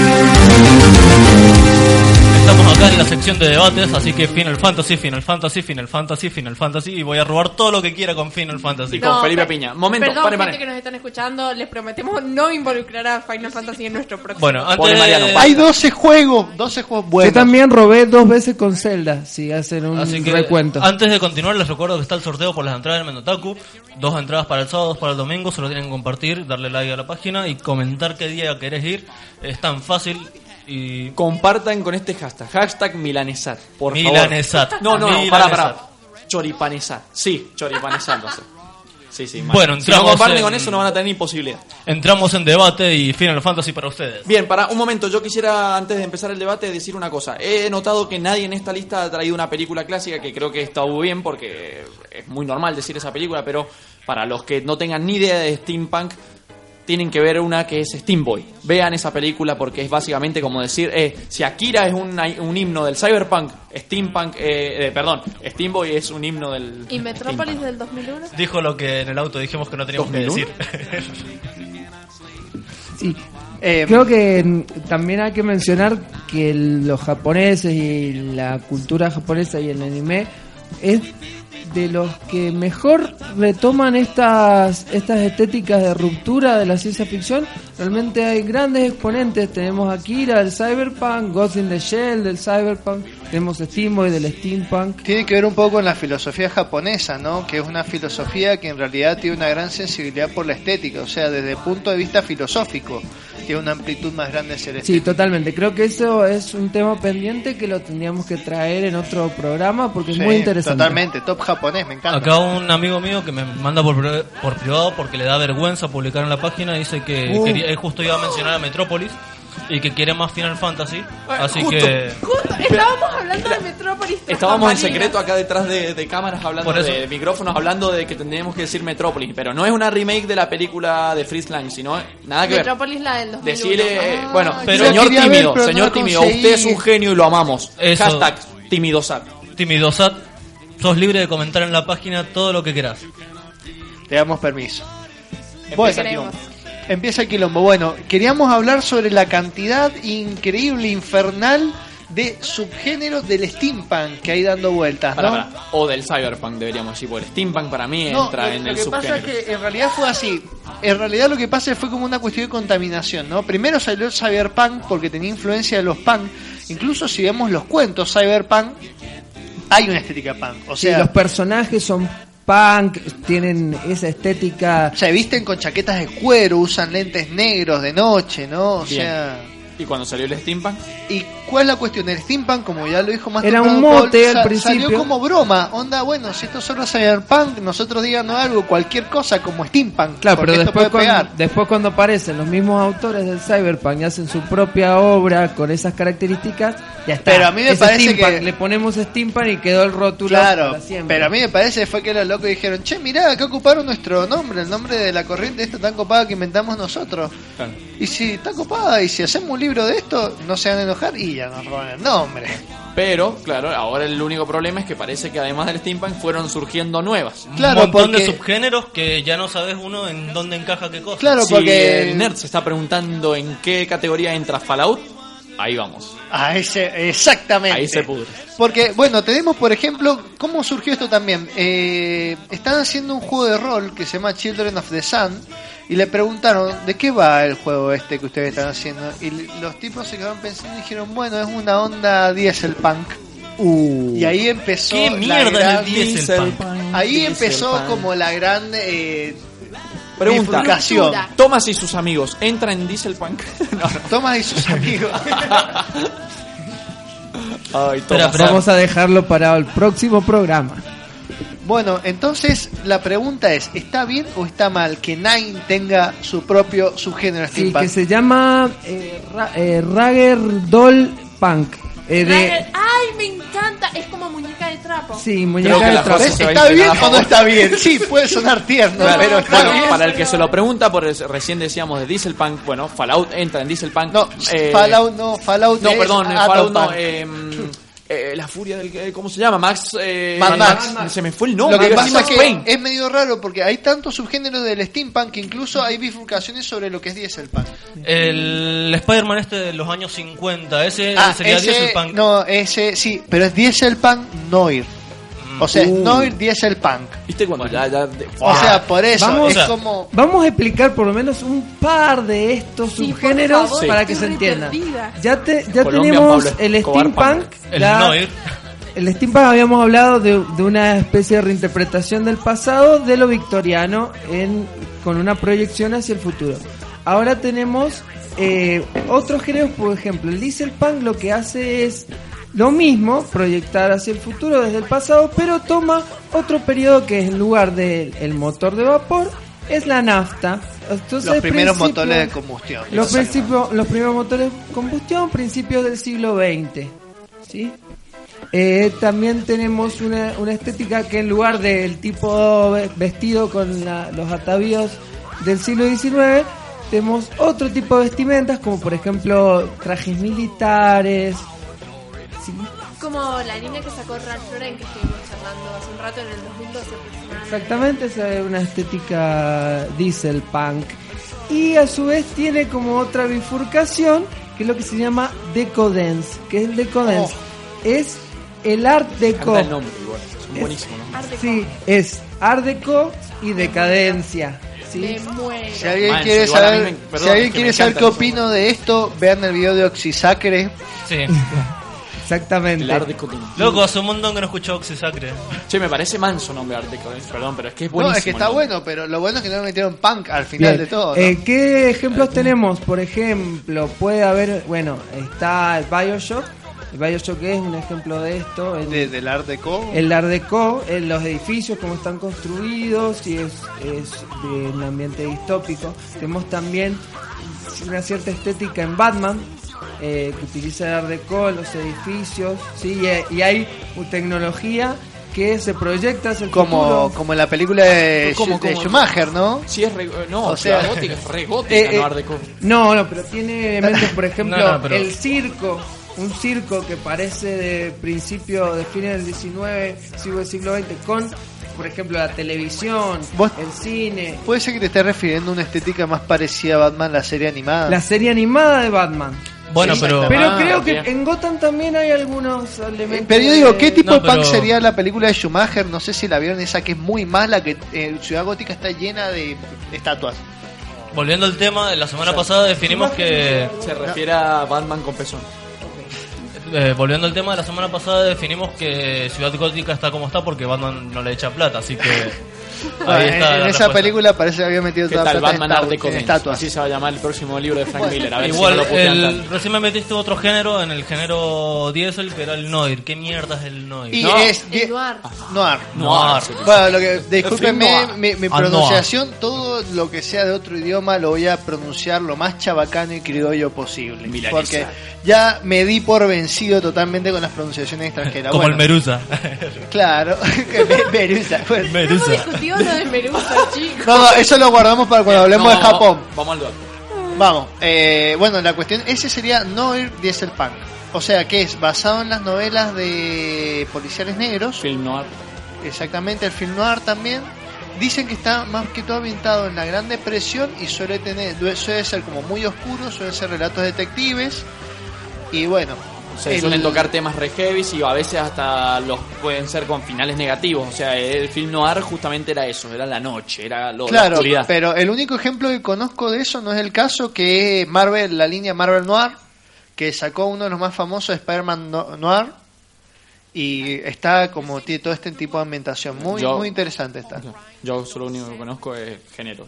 Tengo una duda. Volviendo a Dieselpunk, se me acaba de ocurrir una película. Sky Captain y el mundo del mañana. Dieselpunk, Sí, totalmente. Dieselpunk, Eh, totalmente. Es un ejemplo Dieselpunk. O sea, dicen que algo como que lo define esa película. Bien. Sí, los Como aviones, los aviones que tienen tecnología además, que parecen aviones de la Segunda Guerra Mundial, pero que tienen, no sé, cañones poderosos o que andan más, más fuerte de lo que solían andar, son dieselpunk. Bien. Che, y les tiro algo polémico. Una película polémica de por sí. Sucker Punch. Uh, Sucker Punch. Sí, yo no, para mí no Sí, sé si entra por el hecho de que tiene muchas estéticas Sucker Punch. Sí, no se pero, basa en eso. claro, pero yo creo que es más que todo tirando al steampunk. Sí, es más steampunk Sí. que Pero tiene parte de Dieselpunk, ¿no? Había una parte Sí. de una Sí, guerra. re, no, la de re tren. Dis- Estoy pensando Yo, en yo creo que en realidad en esa película agarraron de, che, largame los punk, largame los punk. Sí, y empezaron a meter Vamos. así. Oriental Punk, Narco Punk, eh, Exacto. Antártido Punk. así. Milanesa Punk. Milanesa Ojo, Milanesa Punk. Que la película me Ricardo parece... for Punk.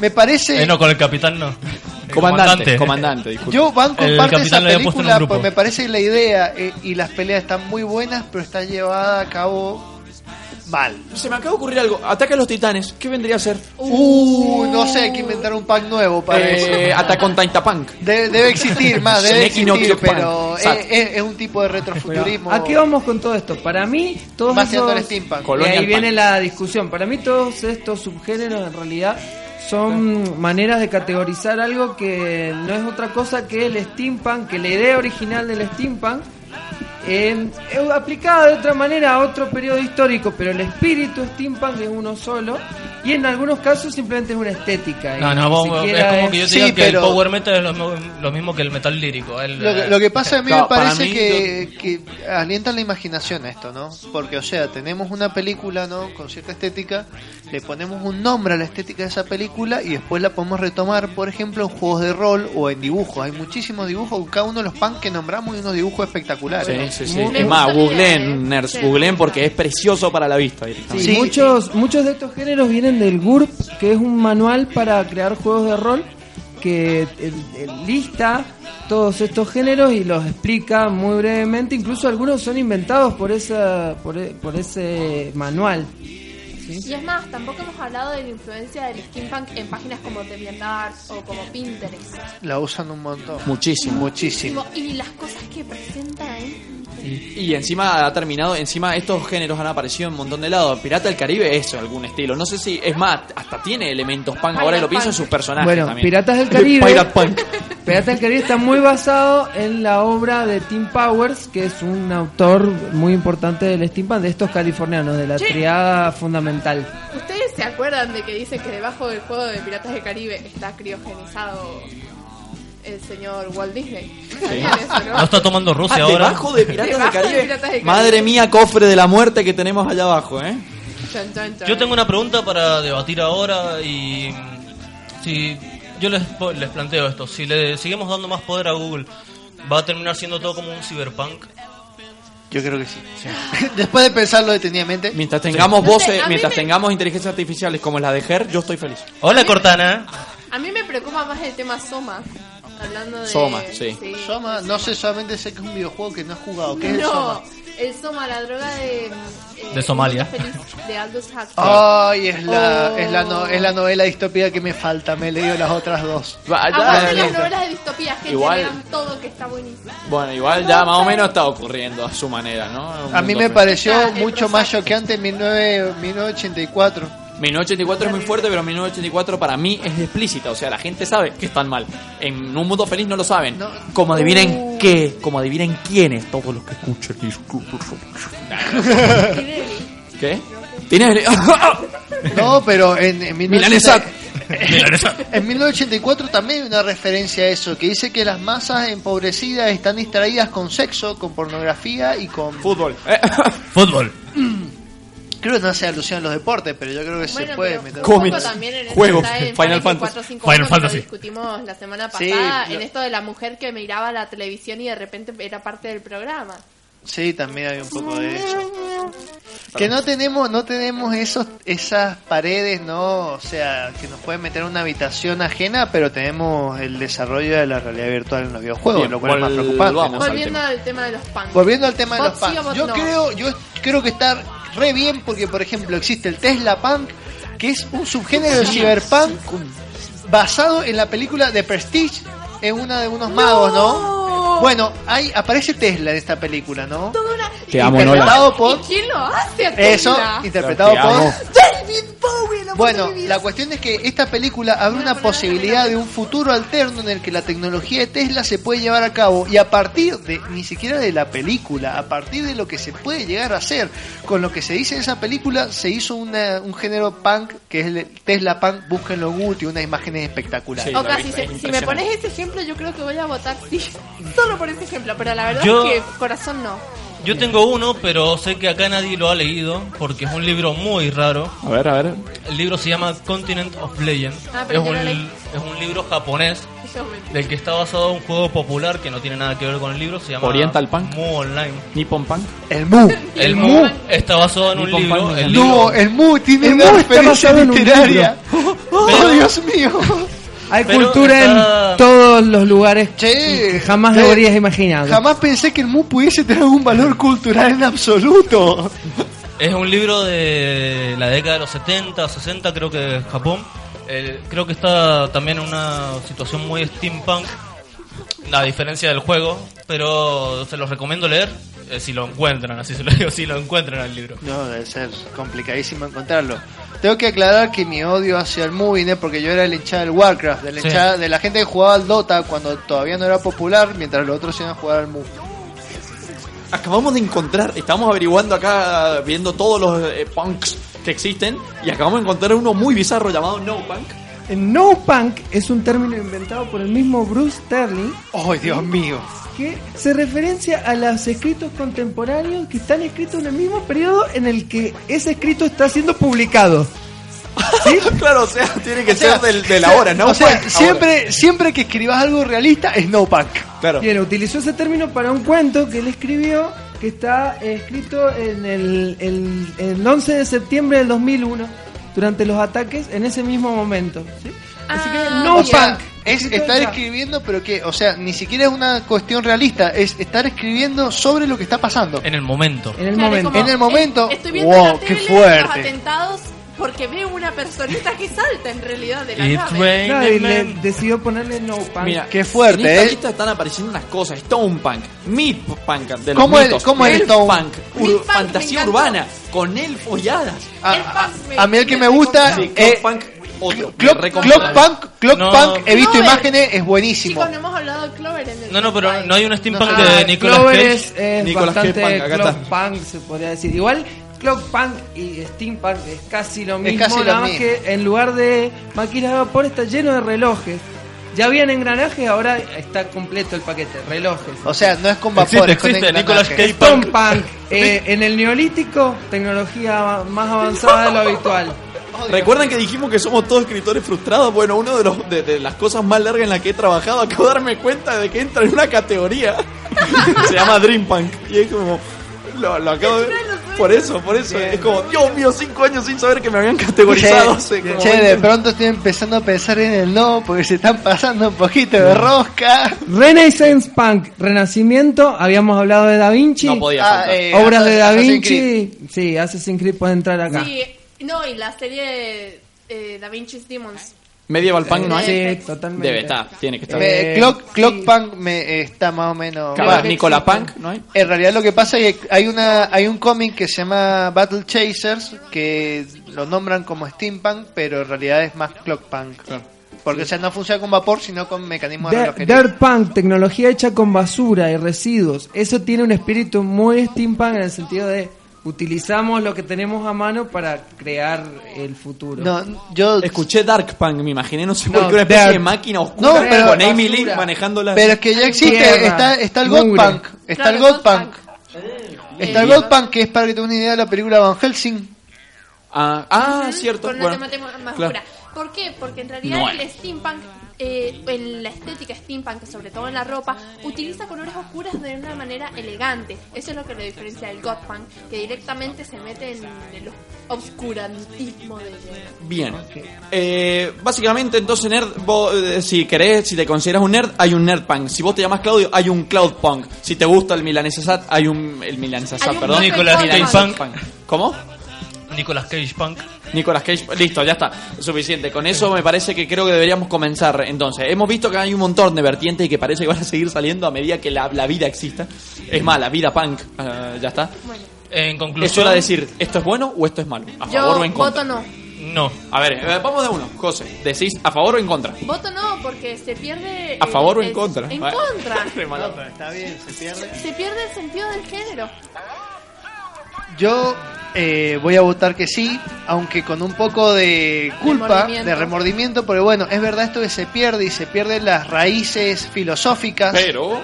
Pero eh, yo creo que tenemos la libertad ¿no? de crear estas, eh, estos nombres, estas etiquetas para nuestras propias creaciones y Bieber. para las creaciones y para las creaciones ajenas para poder compartirlo no es como poner una etiqueta para poder compartirlo y a mí me parece que está bien explotar la idea pueden salir cosas buenas de ahí bien. Yo voto a favor porque así... mm, 2 a 1. Como dije más temprano, no puedes eh, decir que son iguales el metal, el power metal con el metal lírico porque hace falta esas pequeñas diferencias, pero tener en cuenta la raíz que está en el nombre, como el Claro. metal o el punk. Profe Bien. Paul. Yo Sí, voto que no, porque creo que son todos derivados de lo mismo y no generan nada nuevo. Y lo, lo único realmente nuevo es el steampunk, en su momento que fue nuevo. Y si bien reconozco que es muy divertido categorizar todo como si fueras un metalero. Dos iguales, dos iguales, yo defino. ¡Oh no! ¡Mansa presión! Bien. Te estoy me viendo. gustaría aclarar que habría que hacer una diferencia importante entre retrofuturismo y meter todo en retrofuturismo por un lado pero si hay que ser más Exactamente, específico el retrofuturismo es pura estética y el steampunk tiene una base filosófica y social. Bien. Mi decisión finalmente Juancho. va a ser, a pesar de que yo estoy completamente en contra de la cultura de comercio y toda, de, de que, y se nota que esto es un robo, madre mía, J. Roni, esto es manso robo, eh, voy a votar a favor. Voto Sí, a favor gané. porque voto a favor porque no- en, en un mundo de estéticas que van sobresaliendo y de las cuales se pueden sacar cosas buenísimas en los Las derivados. diferencias. Eh, es importante. El steampunk en sí, de por sí, de este mundo de robos, me parece ya un robo. Y no me molesta que hayan salido siguientes porque, a pesar de que está hecho principalmente para afanar, hay un montón de gente, por ejemplo, en DeviantArt eh, o en, directamente todo el mundo, donde podemos encontrar eh, estéticas increíbles y cosas hechas impresionantes a- solamente porque les dieron pie con una categorización. busquen busquen Tesla Punk Busquen todo porque Sí. es precioso. Si nace de David Bowie. Claro, imagínate, eso no hubiera estado. Claro. Eso no hubiese estado. Bueno, esto ha sido todo por hoy. Me despido. Soy Manuel Pupi Catania. Para más información, tienen la página, el Facebook. Creo que el Twitter todavía no está listo. Pero recuerden que está el sorteo por las entradas a la Mendotaku. Solo tienen que compartir, comentar qué día quieren ir y darle me gusta. Yo soy Manuel Pupi Catania. Hasta la semana que viene. Les deseo suerte y que los acompañe pronto. Bueno, eh, yo también, me- yo también los, de- los despido. La verdad que fue increíble este programa y los dejo con una canción que representa eh, un aspecto que nos dejó, nos quedó afuera, ¿sí? Eh, que nos quedó un poco afuera, que es el te- eh, uno de un personaje muy importante que es Georges Méliès. Sí. Méliès, sí, que imaginó también un, un futuro dentro, ahora lo vemos desde el pasado, y influye mucho en la estética steampunk, su obra de Viaje a la Luna y sus viajes imaginarios. Y aparece en el video de esta canción que vamos a escuchar a partir de ahora, que es eh, Tonight Tonight de los Smashing Pumpkins. Mariano. Eh, yo también me quería despedir antes de que pasen la canción. Yo soy Mariano Rosales. Eh, un saludo a todos, un saludo grande a Sofía. Eh, te quería decir que mi equipo de psicólogos especializados dice que sos mi primer relación no patológica, así que vamos bien. Y bueno, que estés bien. Yo les quiero mandar un saludo a todos mis amigos. Gracias por escucharnos nuevamente y a todos los pequeños George Méliès que sueñan sus mundos imaginarios. Eh, les mando un beso gigante. Yo soy Juan Lorca y si la palabra punk se ha convertido en una pesadilla para hoy, solamente quiero decir que George Méliès, eh, como estudiante de cine, bueno, ya profesor desgraciadamente, este George Méliès es el verdadero, para mí, padre creador del cine y una de las cosas más hermosas que le ha pasado a esta vida. Antes de despedirnos me quería, me estaba olvidando un saludo muy importante, eh, Nicolás Vacacoria, alias el poderoso maestro, alias el Vaca, que es el que me pasó la noticia del milanesado. No es el vaca de Cynical, porque si no. Le mando un saludo al tímido punk. Sí, yo Nuestro también le quiero... punk, te llevamos en el corazón. Punk. Yo le quiero mandar saludos también al uruguayo punk, que es un, un género específico que trata de los indigentes que se dedican a lavar los platos en el siglo XIX. Así que un saludo también para uno de los representantes que nos está Punk. escuchando. Vamos.